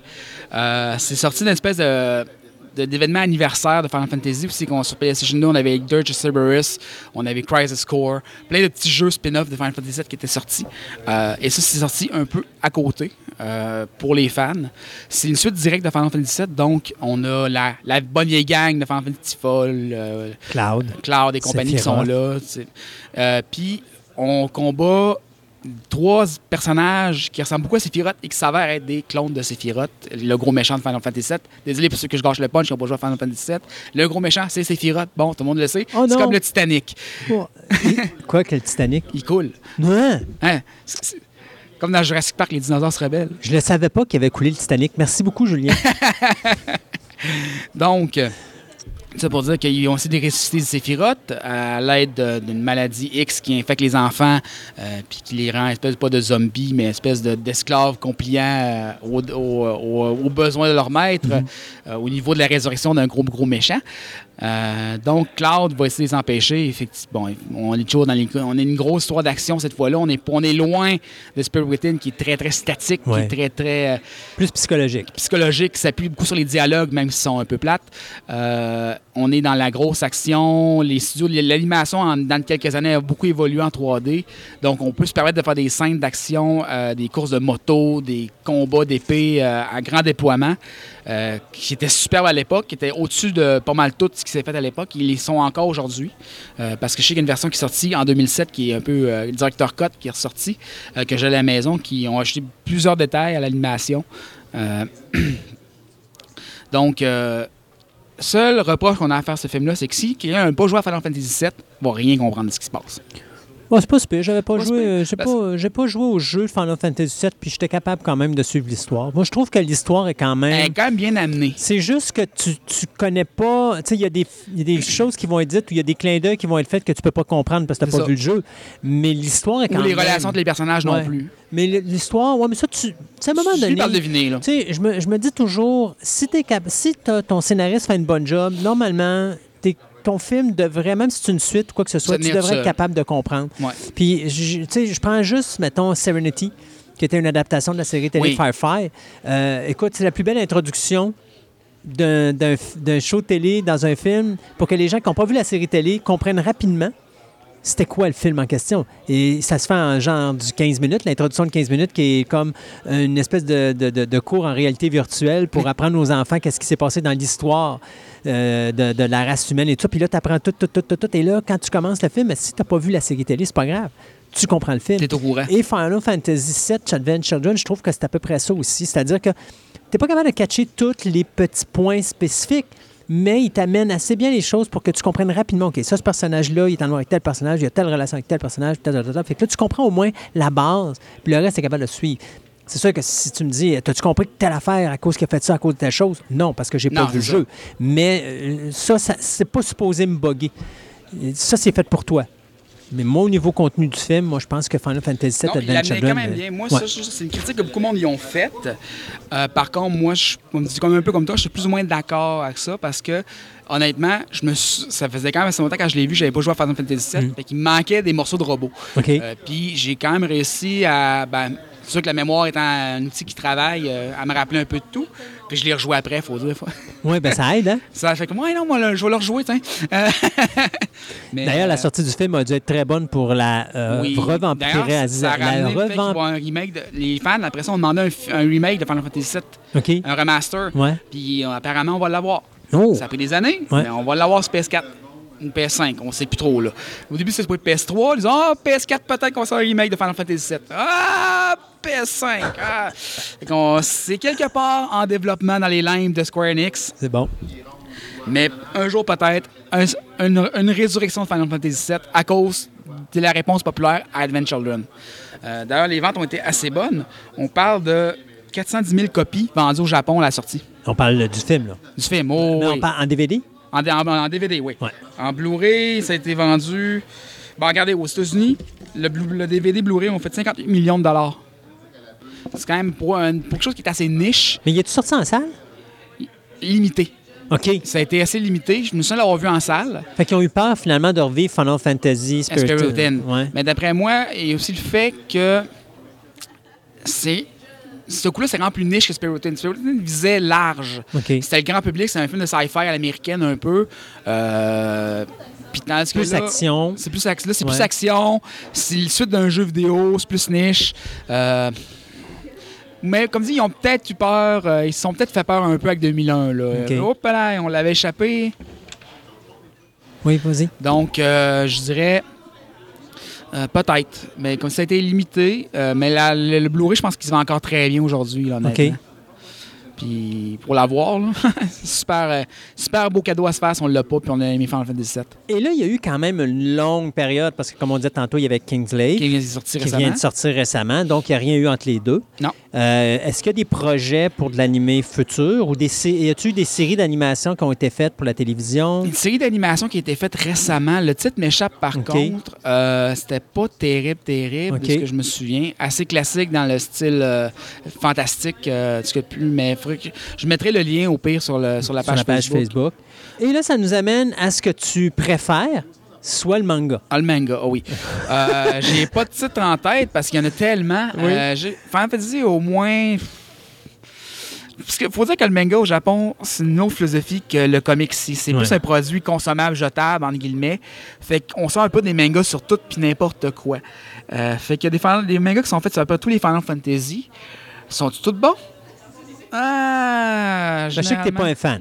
non, j'accroche pas tellement. Je peux essayer de voir si je peux pas trouver des titres vite de même, mais je ne crois pas qu'on ait quelque chose d'intéressant. Hey, je suis mal préparé, Mais Christophe. ah, là, ça n'a pas de sens. Là, tu me déçois. Je te déçois. Oui, vraiment, vraiment. Euh, Mais non, honnêtement, je pense vaut quasiment pas la peine d'en parler, quitte à faire peut-être une autre chronique un jour sur Ouais. là-dessus. Mais je te dirais la chose suivante. euh, est-ce que c'était des mangas, ou je te, pas te dirais, mais je te poserai la question, est-ce que c'est des mangas qui complétaient les jeux ou c'était des autres univers qui étaient à part Un des peu des deux. OK. Euh, on a eu des univers à part, comme les Crystal Chronicles, des affaires comme ça, qui sont sortis en manga. Oui, effectivement, j'ai- j'en ai un là. Euh, sinon, été des compléments ou des side stories, mais jamais. euh, ou ça avait juste pas rapport, puis c'est chez le titre Final Fantasy, parce qu'on a un, lien avec les comme, le système de job, euh, l'univers en guillemets, les cristaux, tout ça, qui, qui, des éléments qui reviennent souvent. Mais je dis honnêtement, il y en a plein. Il y en a plein, il en pleut. Euh. Traduit en français, pas des masses. Je mettrai une liste sur le site Facebook euh, quand je me ferai une tête là-dessus. Pour l'instant, comme je te dis, je suis mal préparé pour le manga. Je voulais parler de films Non, aujourd'hui. mais je suis content que tu me parles d'animé et tout ça, mais tu sais, c'est ta chronique est quand même animé manga. Donc, je Ah me ouais. suis dit, euh, on va parler du manga parce que je savais qu'il y en avait. J'attends vos mails. Bon, OK, d'abord. Alors, on va t'organiser ça. Écoute, merci, Julien. Ça fait Et plaisir. puis, euh, si des fois, il y a des gens qui se disent que Julien, c'est pas de quoi qu'il parle puis que les mangas sont bons, on essaiera sur la page Facebook de vous mettre un listing au moins de ce qui existe dans le manga au niveau Ah, du Final Fantasy. J'attends vos hate mails, il n'y a pas de problème. c'est bon. Merci, Julien. Bye. Bye.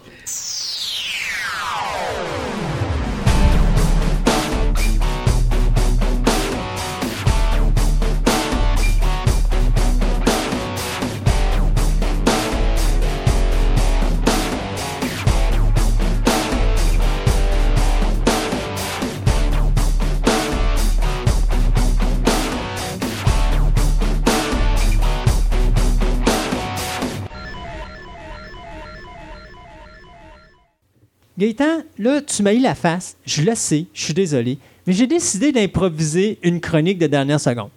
Fait que là, tu me regardes, les yeux, là, je vois déjà le. Le tonnerre, les nuages. Ouais, ben, j'ai, la- présentement, j'ai vraiment l'impression d'être un cowboy sur son cheval qui marche. Puis là, j'ai une petite montagne, puis j'ai des nuages de fumée qui montent, euh, comme je m'attends à une attaque d'Indiens sauvages dans le paroisse. Mais je me suis dit, à un moment donné, on parlait dans nos dernières chroniques euh, du Silver Age et euh, du bronze. Ben, à un moment donné, amon- t'as avancé le bronze Age et tout ça. Puis là, j'ai dit, hey, minute. Là, les, gens qui connaissent pas le comic sont tous mélangés là-dedans. Sais-tu quoi? On fait une chronique pour expliquer les différents âges, entre guillemets, de l'histoire du comic book. Fait que tu es en train de me dire que finalement, ce que je t'ai dit précédemment était euh, nul si découvert. Non, c'est quand même là. Mais ça, c'était. Mais tu sais, c'est parce qu'on en a parlé dans une chronique d'héritage, Ah. on en a reparlé sur une chronique de, de Hachette, puis on a amené des différents types d'âges, mais. J'avais le goût de parler juste une chronique là-dessus sur les différents âges du comic book. Euh, Qu'est-ce que justement euh, le- le- Ils, ils sont pas légion, mais il y a quand même une certaine importance. Et comme je t'avais déjà dit, il y, a, il y a des nuances, surtout quand on compare les deux, les deux univers que certains jugeront importants Mhm. au niveau du comic book. Parce que le troisième univers qui s'est créé, il fait pas partie d'aucune des trois premières dénominations, anyway. Euh, Quand tu parles du troisième univers, tu parles de? Ceux, qui ont, euh, ceux qui ont vécu une invasion de zombies, on va juste ouais, dire ok. ça comme ça. D'accord. Euh, non, c'est sûr que si on regarde euh, les, les différentes. les différentes euh, ah, eux autres, ils, ils disent un âge, Ouais. comme on parlait d'âge de pierre, l'âge du fer. Au niveau de la bande dessinée, si on fait outre du Platinum Age qu'on avait déterminé comme étant des débuts de la bande dessinée ou du comic book surtout, jusqu'à l'avènement de DC Comics Mettons ou la- du détective comic numéro 1. Fait qu'on parle à mi-fin des années 30. 1935 à peu près, parce que je pense que Détective Comic numéro 1 date de 1935, si je me rappelle bien. Euh, là, avec la couverture de Fu Manchu, justement. Euh, donc, euh, le Golden Age est considéré comme étant, ayant débuté en 1935 avec Détective Comic. D'autres vont dire non, non, non, c'est avec Action Comic numéro 1. Si on veut s'entendre que C'est dans les années fin des années 30, mi-fin des années 30. si, si ça doit absolument débuter par Superman, advienne que pourra, c'est Action Comic numéro 1. C'est ça. On va arrêter la discussion là. Action Comic étant le premier véritable comic de super-héros, avec vraiment des super-pouvoirs, un alien, Ouais. adopté sur Terre et tout le blabla qu'on connaît. Si on veut dire que c'est ça, donc c'est Action Comic numéro 1 en 1938, qui serait le début du Golden Age. Parce qu'avant ça, c'était comme des super-héros policiers ou magiciens. Ben, des gens- des- ou des- ce qu'on appellerait communément ou ce qu'on appelle des, vigilantes. Ouais, Donc, le fantôme. fantômes, euh, Doc Savage. Ouais, Doc Savage, c'est plus un héros de pulp. C'est plus un, un héros de roman. Je pense que son, a- son, son événement dans les comics date plus des années 70, je pense. Ça se peut. Avec Marvel. Ouais, ça se peut, ça. À l'époque- la- où le film est sorti. Exactement 75 pour être plus précis avec euh, le gars qui faisait Tarzan. Si c'est en 75, ça veut dire que le comic prédate le film. C'est 75 ou 76. OK. Ouais. Ouais, Fait que- c'est- ça serait. euh, Mais Ça on parle, pas- on parle- c'est plus à ce moment-là, donc le Platinum touche plus ce qui est avant ère super-héros. Donc, on parle vraiment euh, des personnages, comme tu dis, les vigilantes, euh, où est-ce qu'ils sont soit des hommes masqués sans pouvoir, Hmm. ou des magiciens comme Mandrake, ou, euh, enfin, des si, gens... Batman, si Batman avait été créé avant Superman, il aurait dit Ah, ça fait partie du Platinum. Ouais, peut-être, peut-être. C'est ça, se peut. donc, on Je arrive... vais à- recevoir des haches, Ouais. pas trop long. Donc, on arrive avec le Golden Age. Donc, le Golden Age, c'est des années 30 De, jusqu'à... de la première itération des super-héros jusqu'à la destruction ou. euh, la destruction ou la. Comment je pourrais dire? Disons que les, les compagnies ont reçu un son de cloche assez important euh, du Congrès américain qui disait qu'à partir de maintenant, vous devez contrôler vos créations Donc, la création et du... être plus children-friendly. Ouais, donc, le cré- la création du code de censure. Le Comic Code, la- le, comme je t'avais dit, l'avènement de Barry Allen dans The Flash. C'est pas mal la, la- la transition qu'on va utiliser entre le Golden, le Golden et le Silver Age. Le Golden Age, donc, a vu naître la plupart des super-héros qu'on Connaît. qu'on connaît, une bonne partie en tout cas, là, parce que bien sûr, ça contient la Torche humaine originale, Captain ça America contient Captain. America, ça contient Submariner. Fantastic Four, sont-tu dans ça? Fantastic Four, c'est la- l'avènement du Silver Age chez Marvel. OK. Parce que comme euh, si, on, si on calcule qu'à l'époque que DC commençait son Silver Age, c'est aussi l'époque où euh, Timely Comics faisait son changement vers Atlas Comics avant de devenir Marvel. Marvel, Comics. Oui, parce qu'il n'y a pas beaucoup de monde qui savent ça. Euh, Marvel, avant de s'appeler Marvel, ça s'appelait Timely, après ça Atlas, puis après ça, c'est Au, au devenu... même titre, au même titre que DC s'appelait Ouais. National National Periodicals. Periods, ouais, c'est ça, exactement. Ouais. Puis euh, même DC, ça fait pas longtemps, si je me trompe pas, c'est dans les années 70, lorsque Warner Brothers les ont si- rachetés. euh, je pense que c'est quand Janet, Janet Kahn est, euh, a pris le contrôle comme éditeur en chef qu'elle a, elle a changé pour DC Comics parce que quand tu regardais dans le bas des comics, dans le. Je me rappelle pas comment ils appellent ça, l'écriture de, Mm-hmm. de ce qui concerne le, le- le légal et les abonnements pour les, les comics. C'était toujours DC. C'était marqué Ben, National Periodical. Oui, parce que la compagnie a toujours été nommée DC affectueusement à cause de Detective Comics. Moi, ben, à cause du logo aussi, parce que le logo de DC Comics, ça faisait déjà un- une couple d'années qui était, Ouais. était sur les bandes dessinées. là. Mais quand même, les gens, même à l'époque que ça s'appelait National... euh, Periodicals. merci, merci beaucoup. Euh, les gens, quand même, dans l'arrière-scène, appelaient ça quand même DC. Oui. Parce que c'était vraiment... OK, c'est Detective Comics, donc il, il- il faisait juste les deux lettres du comic parce que c'était le seul comic, parce qu'il y avait eu trois comics qui avaient été créés à la création euh, de National euh, Periodical, si je ne me trompe pas, et, DC était le troisième ou le deuxième. Ben, Euh, Detective Comics, c'est le premier. qui- Si tu calcules que le Golden Age commence à DC euh, Ouais. Detective Comics numéro 1, à ce moment-là, tu comprends un peu plus le DC. Ouais. Mais il y avait trois comics qui avaient été créés en même temps. Il y avait DC, mais il y avait deux autres titres. Mais les deux autres titres. Non. Euh, dans la même période où ils ont créé ces comics-là. Quand DC a été créé, il avait créé deux autres comics que je ne me rappelle plus les noms, mais ils, ont- ils sont morts, eux autres. Mais DC, euh, Detective Comics est resté. Et avec le temps, ben, Detective Comics est techniquement le premier, un des premiers comics de Marvel, parce qu'Action Comics est arrivé bien après. Là. Ça, c'est euh, Marvel, c'est autre chose. ouais. C'est un autre animal. Mais on parle d'Action Comics, excuse-moi. Ah. Action Comics est arrivé bien après. là. Il est arrivé deux ans après. Trois, ans après. Trois ans après, fait que Ouais. c'est ça. Donc là, on est rendu dans les années 60. si tu calcules 56 pour la transition chez DC, à ce moment-là, à partir de ce moment-là, à partir de ce moment-là, tu as l'avènement, comme je disais, de Flash dans Showcase numéro 4, qui éventuellement va être ramené vers le titre Flash Comic, qui va être renommé de Flash, donc Flash numéro 105, et la numérotation continue à partir de ce moment-là dans le Silver Age. Se rajouteront éventuellement la Légion des super-héros Ouais. en 58. Justice League dans les années 60. Euh, Justice League dans les années 60, exactement, dans Brave and the Bold 28. Euh, Puis là, c'est Justice League of America, parce que c'est pas Justice League tout court. Euh, c'était Justice League of America à Ouais, c'est ça, l'origine. ouais. c'était GLA. Ah non, euh, Justice League, c'est venu dans les années 80 Ouais, c'est que c'est, devenu euh, ce titre-là. Quand, euh, quand ils ont. C'est dans, à l'époque de Crisis on Infinite Earths, quand ils ont fermé un paquet de séries. euh, ils ont changé. euh, ils sont arrivés avec des nouveaux, euh, des nouveaux auteurs. Puis ils ont dit nous autres, on va s'appeler Justice League. Ouais.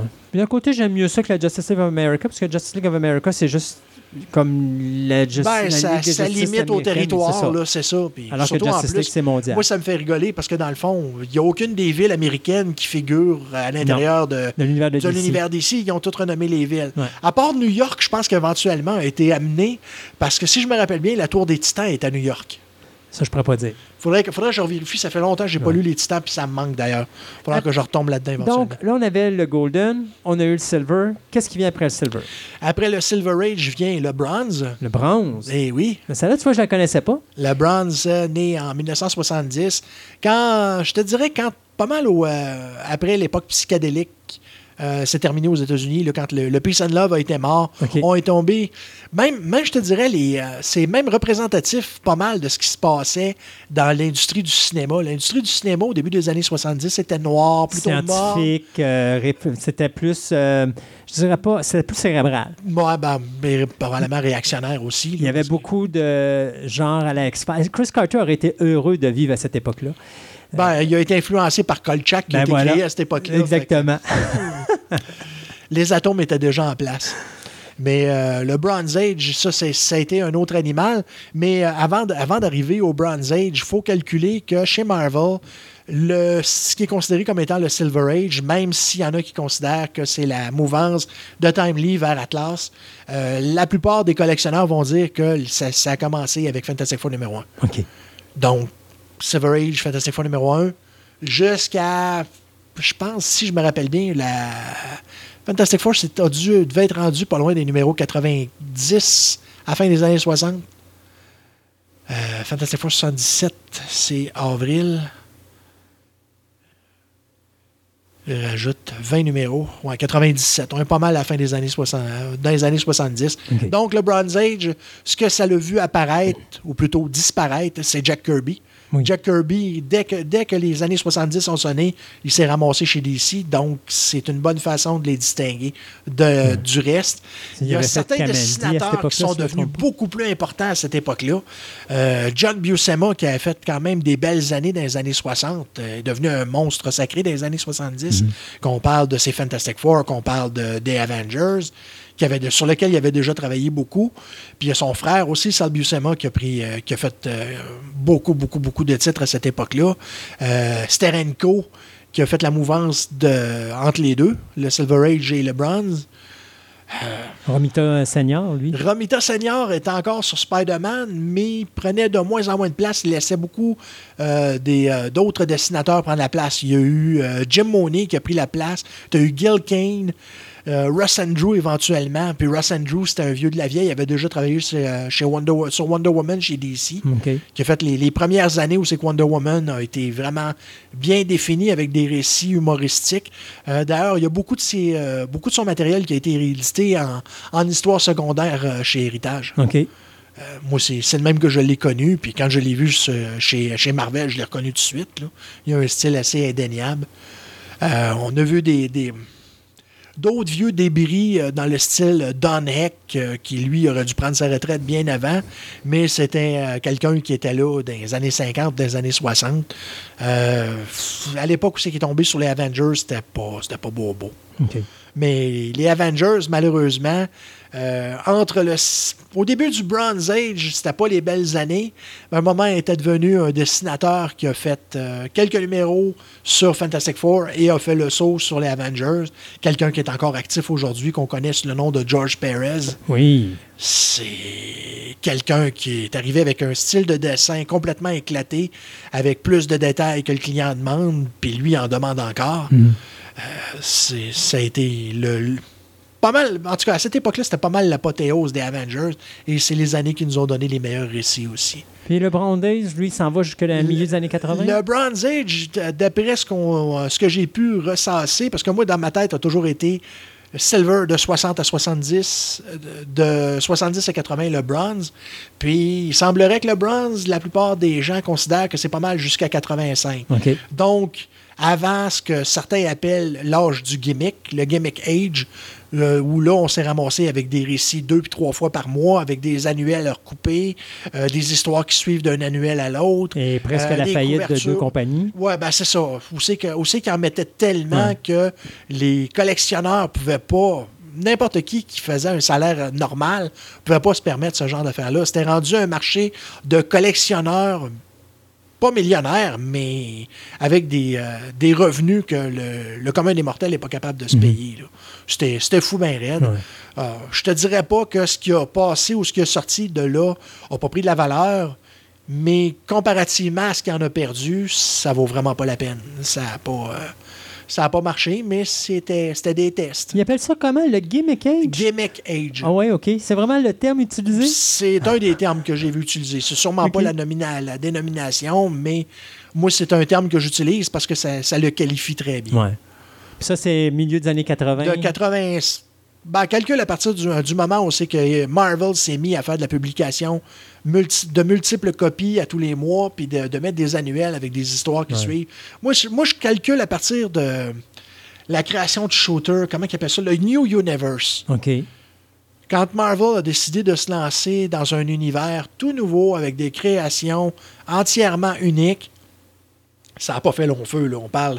La- les séries les plus longues, je pense qu'ils ont fait à peu près autour d'une trentaine de numéros, puis la plupart se sont cassés la gueule à l'intérieur d'un an et demi. Ah oui, c'est... Ça n'a pas marché pantoute. Ils ont essayé de, de créer un engouement en faisant une catastrophe épouvantable euh, qu'ils ont appelée The Pit, qui se trouvait être une espèce d'explosion nucléaire.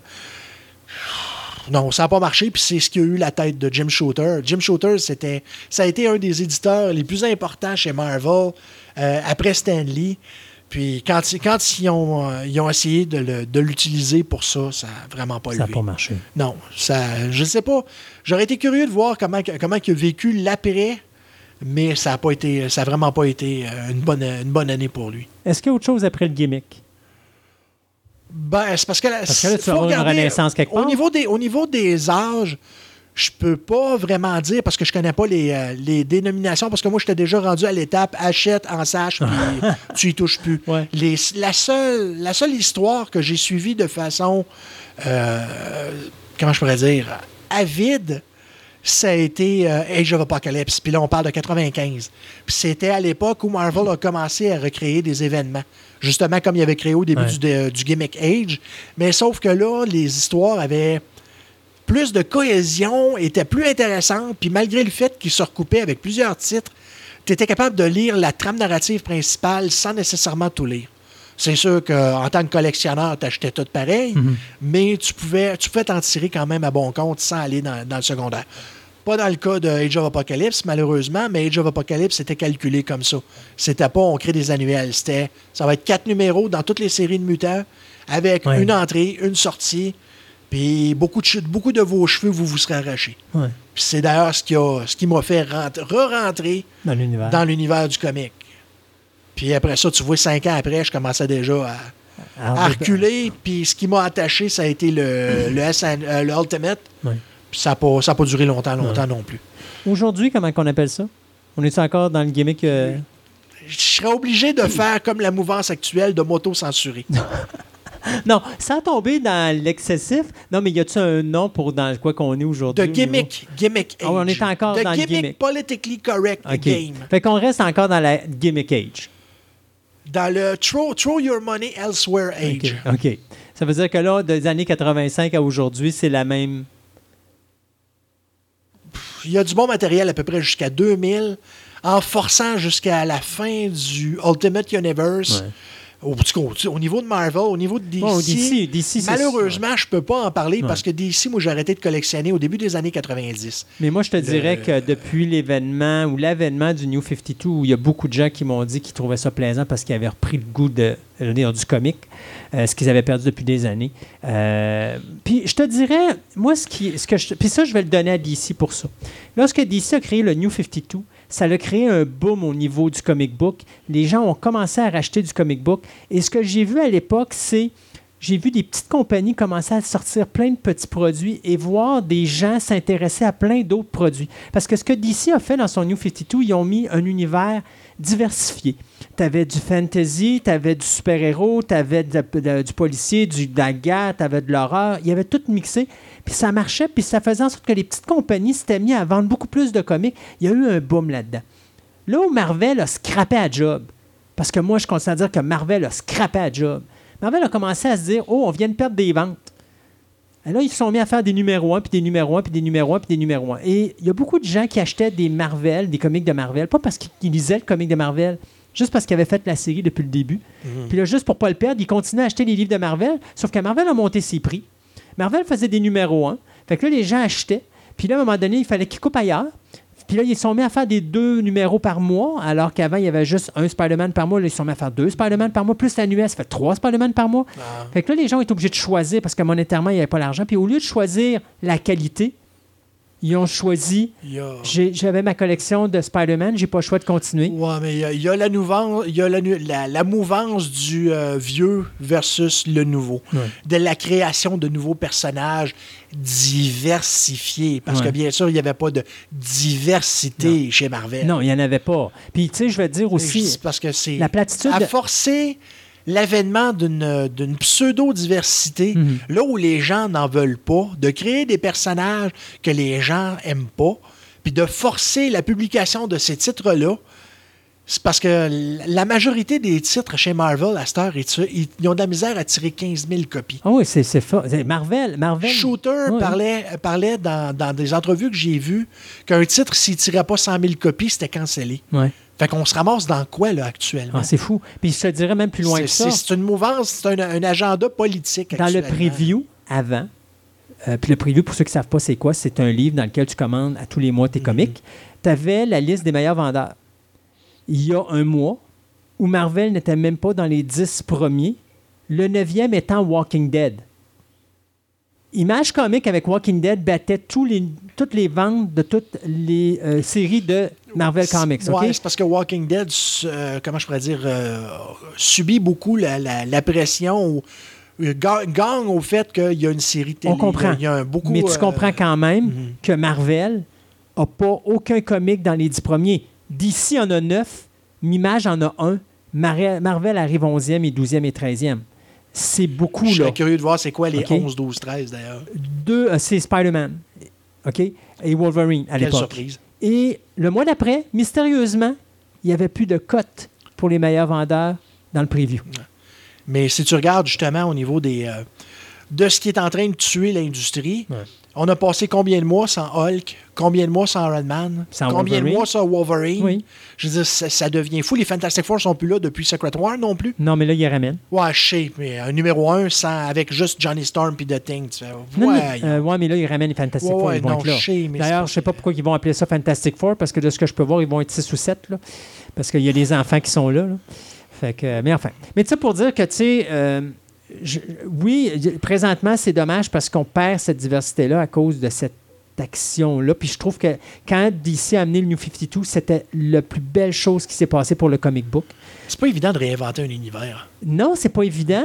Puis moi, honnêtement, en plus, je me rappelle quand ils ont sorti ça, il y avait parti l'ère numérique, qui est probablement le prochain age qu'on va, on- dans lequel on va aboutir à un The moment donné. digital Ouais, le digital age. Euh, mais ça pour dire qu'à un moment donné, j'étais sûr, je me suis dit, Crif, la compagnie va se mettre à terre, ils vont se mettre en faillite parce que tout le monde va se pitcher sur le numérique puis achèteront plus de comics. La, la- la prochaine étape, on se digitalise nous-mêmes puis Ouais. on se met dans nos comics. Mais c'est tu quoi? Oui. DC ont été obligés de reprinter des comics parce qu'ils se sont rendus compte que le digital ne marchait pas parce que les gens voulaient avoir le comic en papier. Et c'est encore comme ça C'est ce, qui a- c'est aujourd'hui. ce qui fait la, la force du comic Oui, book. exactement. Tu sais, Le, le livre imprimé, on beau dire qu'on est rendu à l'époque digitale, que le livre imprimé n'a plus sa place. Non. Désolé. On va essayer de le faire disparaître. Ouais, mais non. Mais ça réussira pas. Non. Puis même, Je te dis pas euh, que malheureusement, on verra pas des purges de manuels. ça se peut arriver. Mais, tu sais, encore là, moi, je regarde, j'en- j'en j'en ai des fois qui m'amènent ça sur leur tablette, puis ils disent, regarde le comic, puis ils me montrent ça, puis je suis même pas capable de lire le comic parce que tu le vois même pas dans, son, dans ton intégralité. Si tu le vois intégral, tu lis pas. Tu sais, la, la, la, la, la, la- Ben, ça dépend. Faut- si, tu, si tu lis sur une tablette, il faut que la tablette soit. euh, Faut qu'elle soit méchamment grosse. Non, non, mais il faut que tu la mettes Oui. dans le bon angle. C'est sûr. Mais tu y perds quand tu as une page double. Parce Ouais. que la page double, il faudrait que tu changes d'angle. Exact. Le, le comic book, il n'y a pas besoin de ça. Le Non. comic book, tu l'ouvres, tu as l'image, point. Exactement. Ah. Puis bon. Hey Gate, euh, tu vois, on a réussi à faire une chronique de plus que 20 minutes avec les différents âges de, du- de l'histoire du comic book. Ouais, ben, c'est sûr que j'aurais pu. euh, j'aurais sûrement pu m'étendre. Et tu m'as prouvé que je suis peut-être capable de- d'improviser. Donc, tu vois, aie J'apprends confiance, encore. aie confiance en toi. Les Moi, cheveux gris ne sont pas, euh, ne, ne sont pas signe de rien. moi j'ai confiance en toi, Gate. Alors, on se dit à une prochaine fois.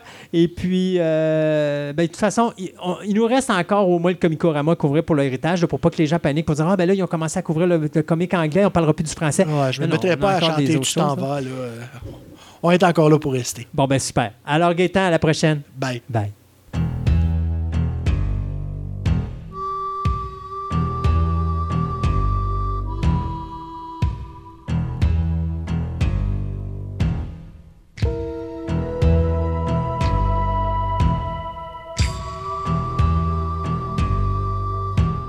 Il y a de cela quelques semaines, la guerre a pogné entre Sony et Marvel. Euh, pourquoi la chose est la suivante? C'est que il y a de cela quatre ans, Sony s'est vu offrir par Marvel une opportunité en or. C'est que Marvel ont dit on voudrait inclure Spider-Man dans l'univers du MCU. Donc, on voudrait vous aider à comme augmenter vos revenus pour le personnage de Spider-Man. On accepte du côté de Sony. Ce qui fait que ça permet au producteur Kevin Feige de tout simplement rentrer dans les studios de Sony Pictures et de travailler avec le personnage de Spider-Man. Pour faire ça, on reboot l'univers de Spider-Man, on trouve un nouvel acteur qui est Tom Holland et euh, on recommence à neuf. Euh, on, fait, on présente le personnage de Tom Holland dans Civil War. Et après ça, ben, du coup, en échange, on a passé euh, Robert Downey Jr. à Sony pour le rôle de Tony Stark dans le premier Spider-Man qui était euh, Homecoming. Ouais. On fait bien sûr euh, le film Avengers Infinity War. On ramène. Spider-Man dans Endgame. Et là, on fait Far From Home. Dans l'entente, Sony disait que si le film faisait pas moins de euh, 1 milliard de dollars en revenus mondial, il reprenait le plein contrôle sur le personnage de Peter Parker. Mais que si on dépassait le milliard de dollars, Disney restait à l'interne et continuait à faire la gestion du personnage de Spider-Man. Là où ça se corse, c'est que Disney ont dit écoute, euh, là, nous, on a Disney, on a plein de personnages qui commencent à développer et on veut que Kevin Feige développe ces personnages-là. Mais là, il travaille avec vous, M. Feige. Donc, euh, on voudrait changer les données de notre contrat. Les données étant que euh, Sony et Marvel font la production du film. Sony ramasse 95% des recettes. Disney ne ramasse qu'un maigre 5% Cependant, Disney, eux, ramassent 5 100 pardon, des recettes de tous les produits euh, occasionnés par la vente d'articles promotionnels en rapport avec Spider-Man. Là où ça se complique, c'est surtout le temps de Kevin Feige. Parce que Kevin Feige, s'il est sur Spider-Man, ben, il n'est pas sur les séries télé de Disney ou il Ben n'est oui. pas sur les films de Disney. Et là, l'univers de Disney avec Marvel est de plus en plus complexe avec la télévision et avec le cinéma. Donc, euh, ce qu'on dit à Sony, c'est OK, il n'y a pas de problème, mais là, on veut avoir plus de pourcentage de recettes pour couvrir le temps que Kevin Feige passe chez eux. Écoute, Disney, c'est une compagnie de business. Présentement, c'est la seule compagnie qui fait de l'argent à Hollywood. Donc, euh, je je peux pas vraiment les blâmer de prendre cette décision-là. Ils ont le plein pouvoir. Du côté de Sony, ils n'ont jamais fait autant d'argent que depuis que Disney est là. Bien sûr, Sony, tout de suite, on dit ben là, sais-tu quoi, euh, merci Kevin de ce que tu nous as montré comment faire. On- maintenant, on va le faire sans toi. C'est un petit peu bitcheux de la part de Sony, d'autant plus que là, ils disent que c'est Disney qui est responsable de bris de contrat. et Ouais, de c'est ça. Puis ils disent, on n'a plus besoin, on est capable maintenant. ça. Et alors que quand ils ont embarqué avec Spider-Man, ils disent, ah, on dit, on veut avoir l'expérience et Ben tout. oui, pas on- le- ben oui. Puis là, ils l'ont eu, puis là, ils disent, là, on l'a acquis, cette expérience, on va on continuer est capable dans cette se direction-là. Ben oui. Euh, je ne veux pas faire de peine à Sony, mais Sony sont occupés de Venom sans, Spy- sans Kevin Feige. Euh, je dis pas que Venom était mauvais, mais on s'entend qu'entre Venom et Spider-Man, euh, il y a un building complet entre les deux. oui. Euh, donc, je pense pas que Sony soit vraiment en position de dire à Marvel euh, bye bye. Mais d'un autre côté, euh, Sony, c'est peut-être pas mauvais pour eux d'avoir leur, in- leur- voir leur indépendance. Parce que, bon, il y a Venom 2 qui s'en vient, mais il faut se dire qu'il y a Morbius avec Jared Leto qui s'en Oui. vient. On a aussi Craven, Silver Sable et le Black Cat qui sont des projets sur la table. Donc, ils ont tout l'univers de Spider-Man et ça a l'air d'inclure également tous les vilains de Oui, Spider-Man. automatiquement. Et ça, c'est sûr que ça fatigue beaucoup Marvel parce que euh, c'est des personnages qu'ils ne peuvent pas utiliser dans leur univers à eux autres. Est-ce que c'est une perte vraiment pour Spider-Man? Bon, je sais qu'après Spider-Man, le dernier film, il arrive quelque chose qui le lie directement avec le MCU. Oui. Euh, mais est-ce qu'on peut bypasser ça? Moi, je dis volontiers, oui, sans problème. Euh, est-ce que c'est important d'avoir Peter Parker dans l'univers du MCU? Présentement, il n'a pas fait grand-chose. Non, pas tant que ça. Alors, moi, tant qu'à moi, il n'est pas utile dans l'univers du MCU. Euh, et puis, je me dis que même si là, ça se parle plus, à un moment donné, Sony peut toujours changer d'idée pour revenir à, à Disney puis dire écoute, finalement, on va accepter ton offre. Je pense pas que Disney veut avoir 50% des recettes. Là. Euh, je pense qu'ils sont quand même intelligents, mais je pense que ce qu'ils veulent augmenter, c'est les recettes pour couvrir le temps de Kevin Feige Ben et le salaire que Kevin Feige met là-dessus. Parce que 5% d'un milliard, c'est sûr que c'est beaucoup d'argent, là, mais quand même. euh, Il tu sais, pourra en rapporter au plus. il pourra en rapporter plus, effectivement. Puis Disney, comme je l'ai dit tantôt, c'est une compagnie de business. Ils sont là pour faire de l'argent, ils sont pas là pour en perdre. Donc, en tout cas, moi, je, je sais pas. C'est, moi, personnellement, ça ne me change rien dans ma vie de voir Spider-Man plus inclus dans l'univers du MCU. Parce que de toute façon, tout l'univers qui se crée présentement avec Sony, ils ne pourraient pas inclure Venom avec Spider-Man, sachant très bien que Spider-Man est dans le MCU Universe, puis on ne peut pas inclure Venom. Donc, je pense que c'est une bonne chose pour le personnage de Spider-Man de ne plus faire partie du MCU tant et aussi longtemps que Disney n'achètera pas Sony, ce qui va arriver à un moment donné. C'est ce que j'allais te parler. Il y a tellement de jokes sur Internet en ce moment où tu vois genre, Oh oui. genre le, le raccoon dans, dans MCU, puis Ouais. il parle avec euh, le Winter Soldier, puis Ouais. il dit, il dit Hmm, combien pour, pour, pour Spider-Man? Il n'est pas à vendre. Hmm, combien pour ta compagnie? C'est ça. C'est exactement ce qui va se passer.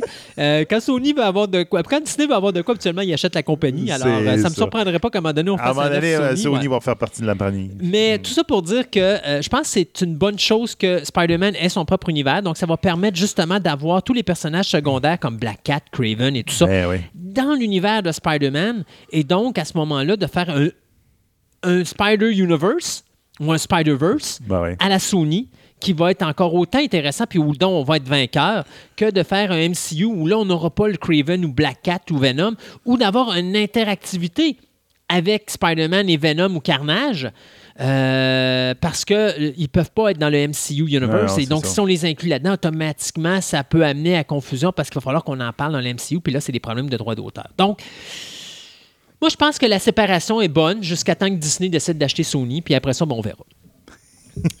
Et c'est à peu près tout pour nous. Merci beaucoup les auditeurs d'avoir été là. N'oubliez pas, la prochaine émission, c'est la rentrée. Donc, on a notre chronique de la rentrée en partant l'émission. On veut notre pomme sur le coin du bureau. Ouais, on veut notre pomme sur le coin du bureau. Mais vous allez avoir tout plein de nouveautés, des choses qui s'en viennent. Vraiment euh, très le fun à Fantastica. On travaille fort pour vous autres. Puis on vous remercie d'être là puis de nous encourager en nous écoutant toutes les deux semaines. Et euh, donc, euh, là-dessus, soyez prudents sur les routes parce qu'on tient à vous garder. Et on se dit à la prochaine émission de Fantastica. Fantastica.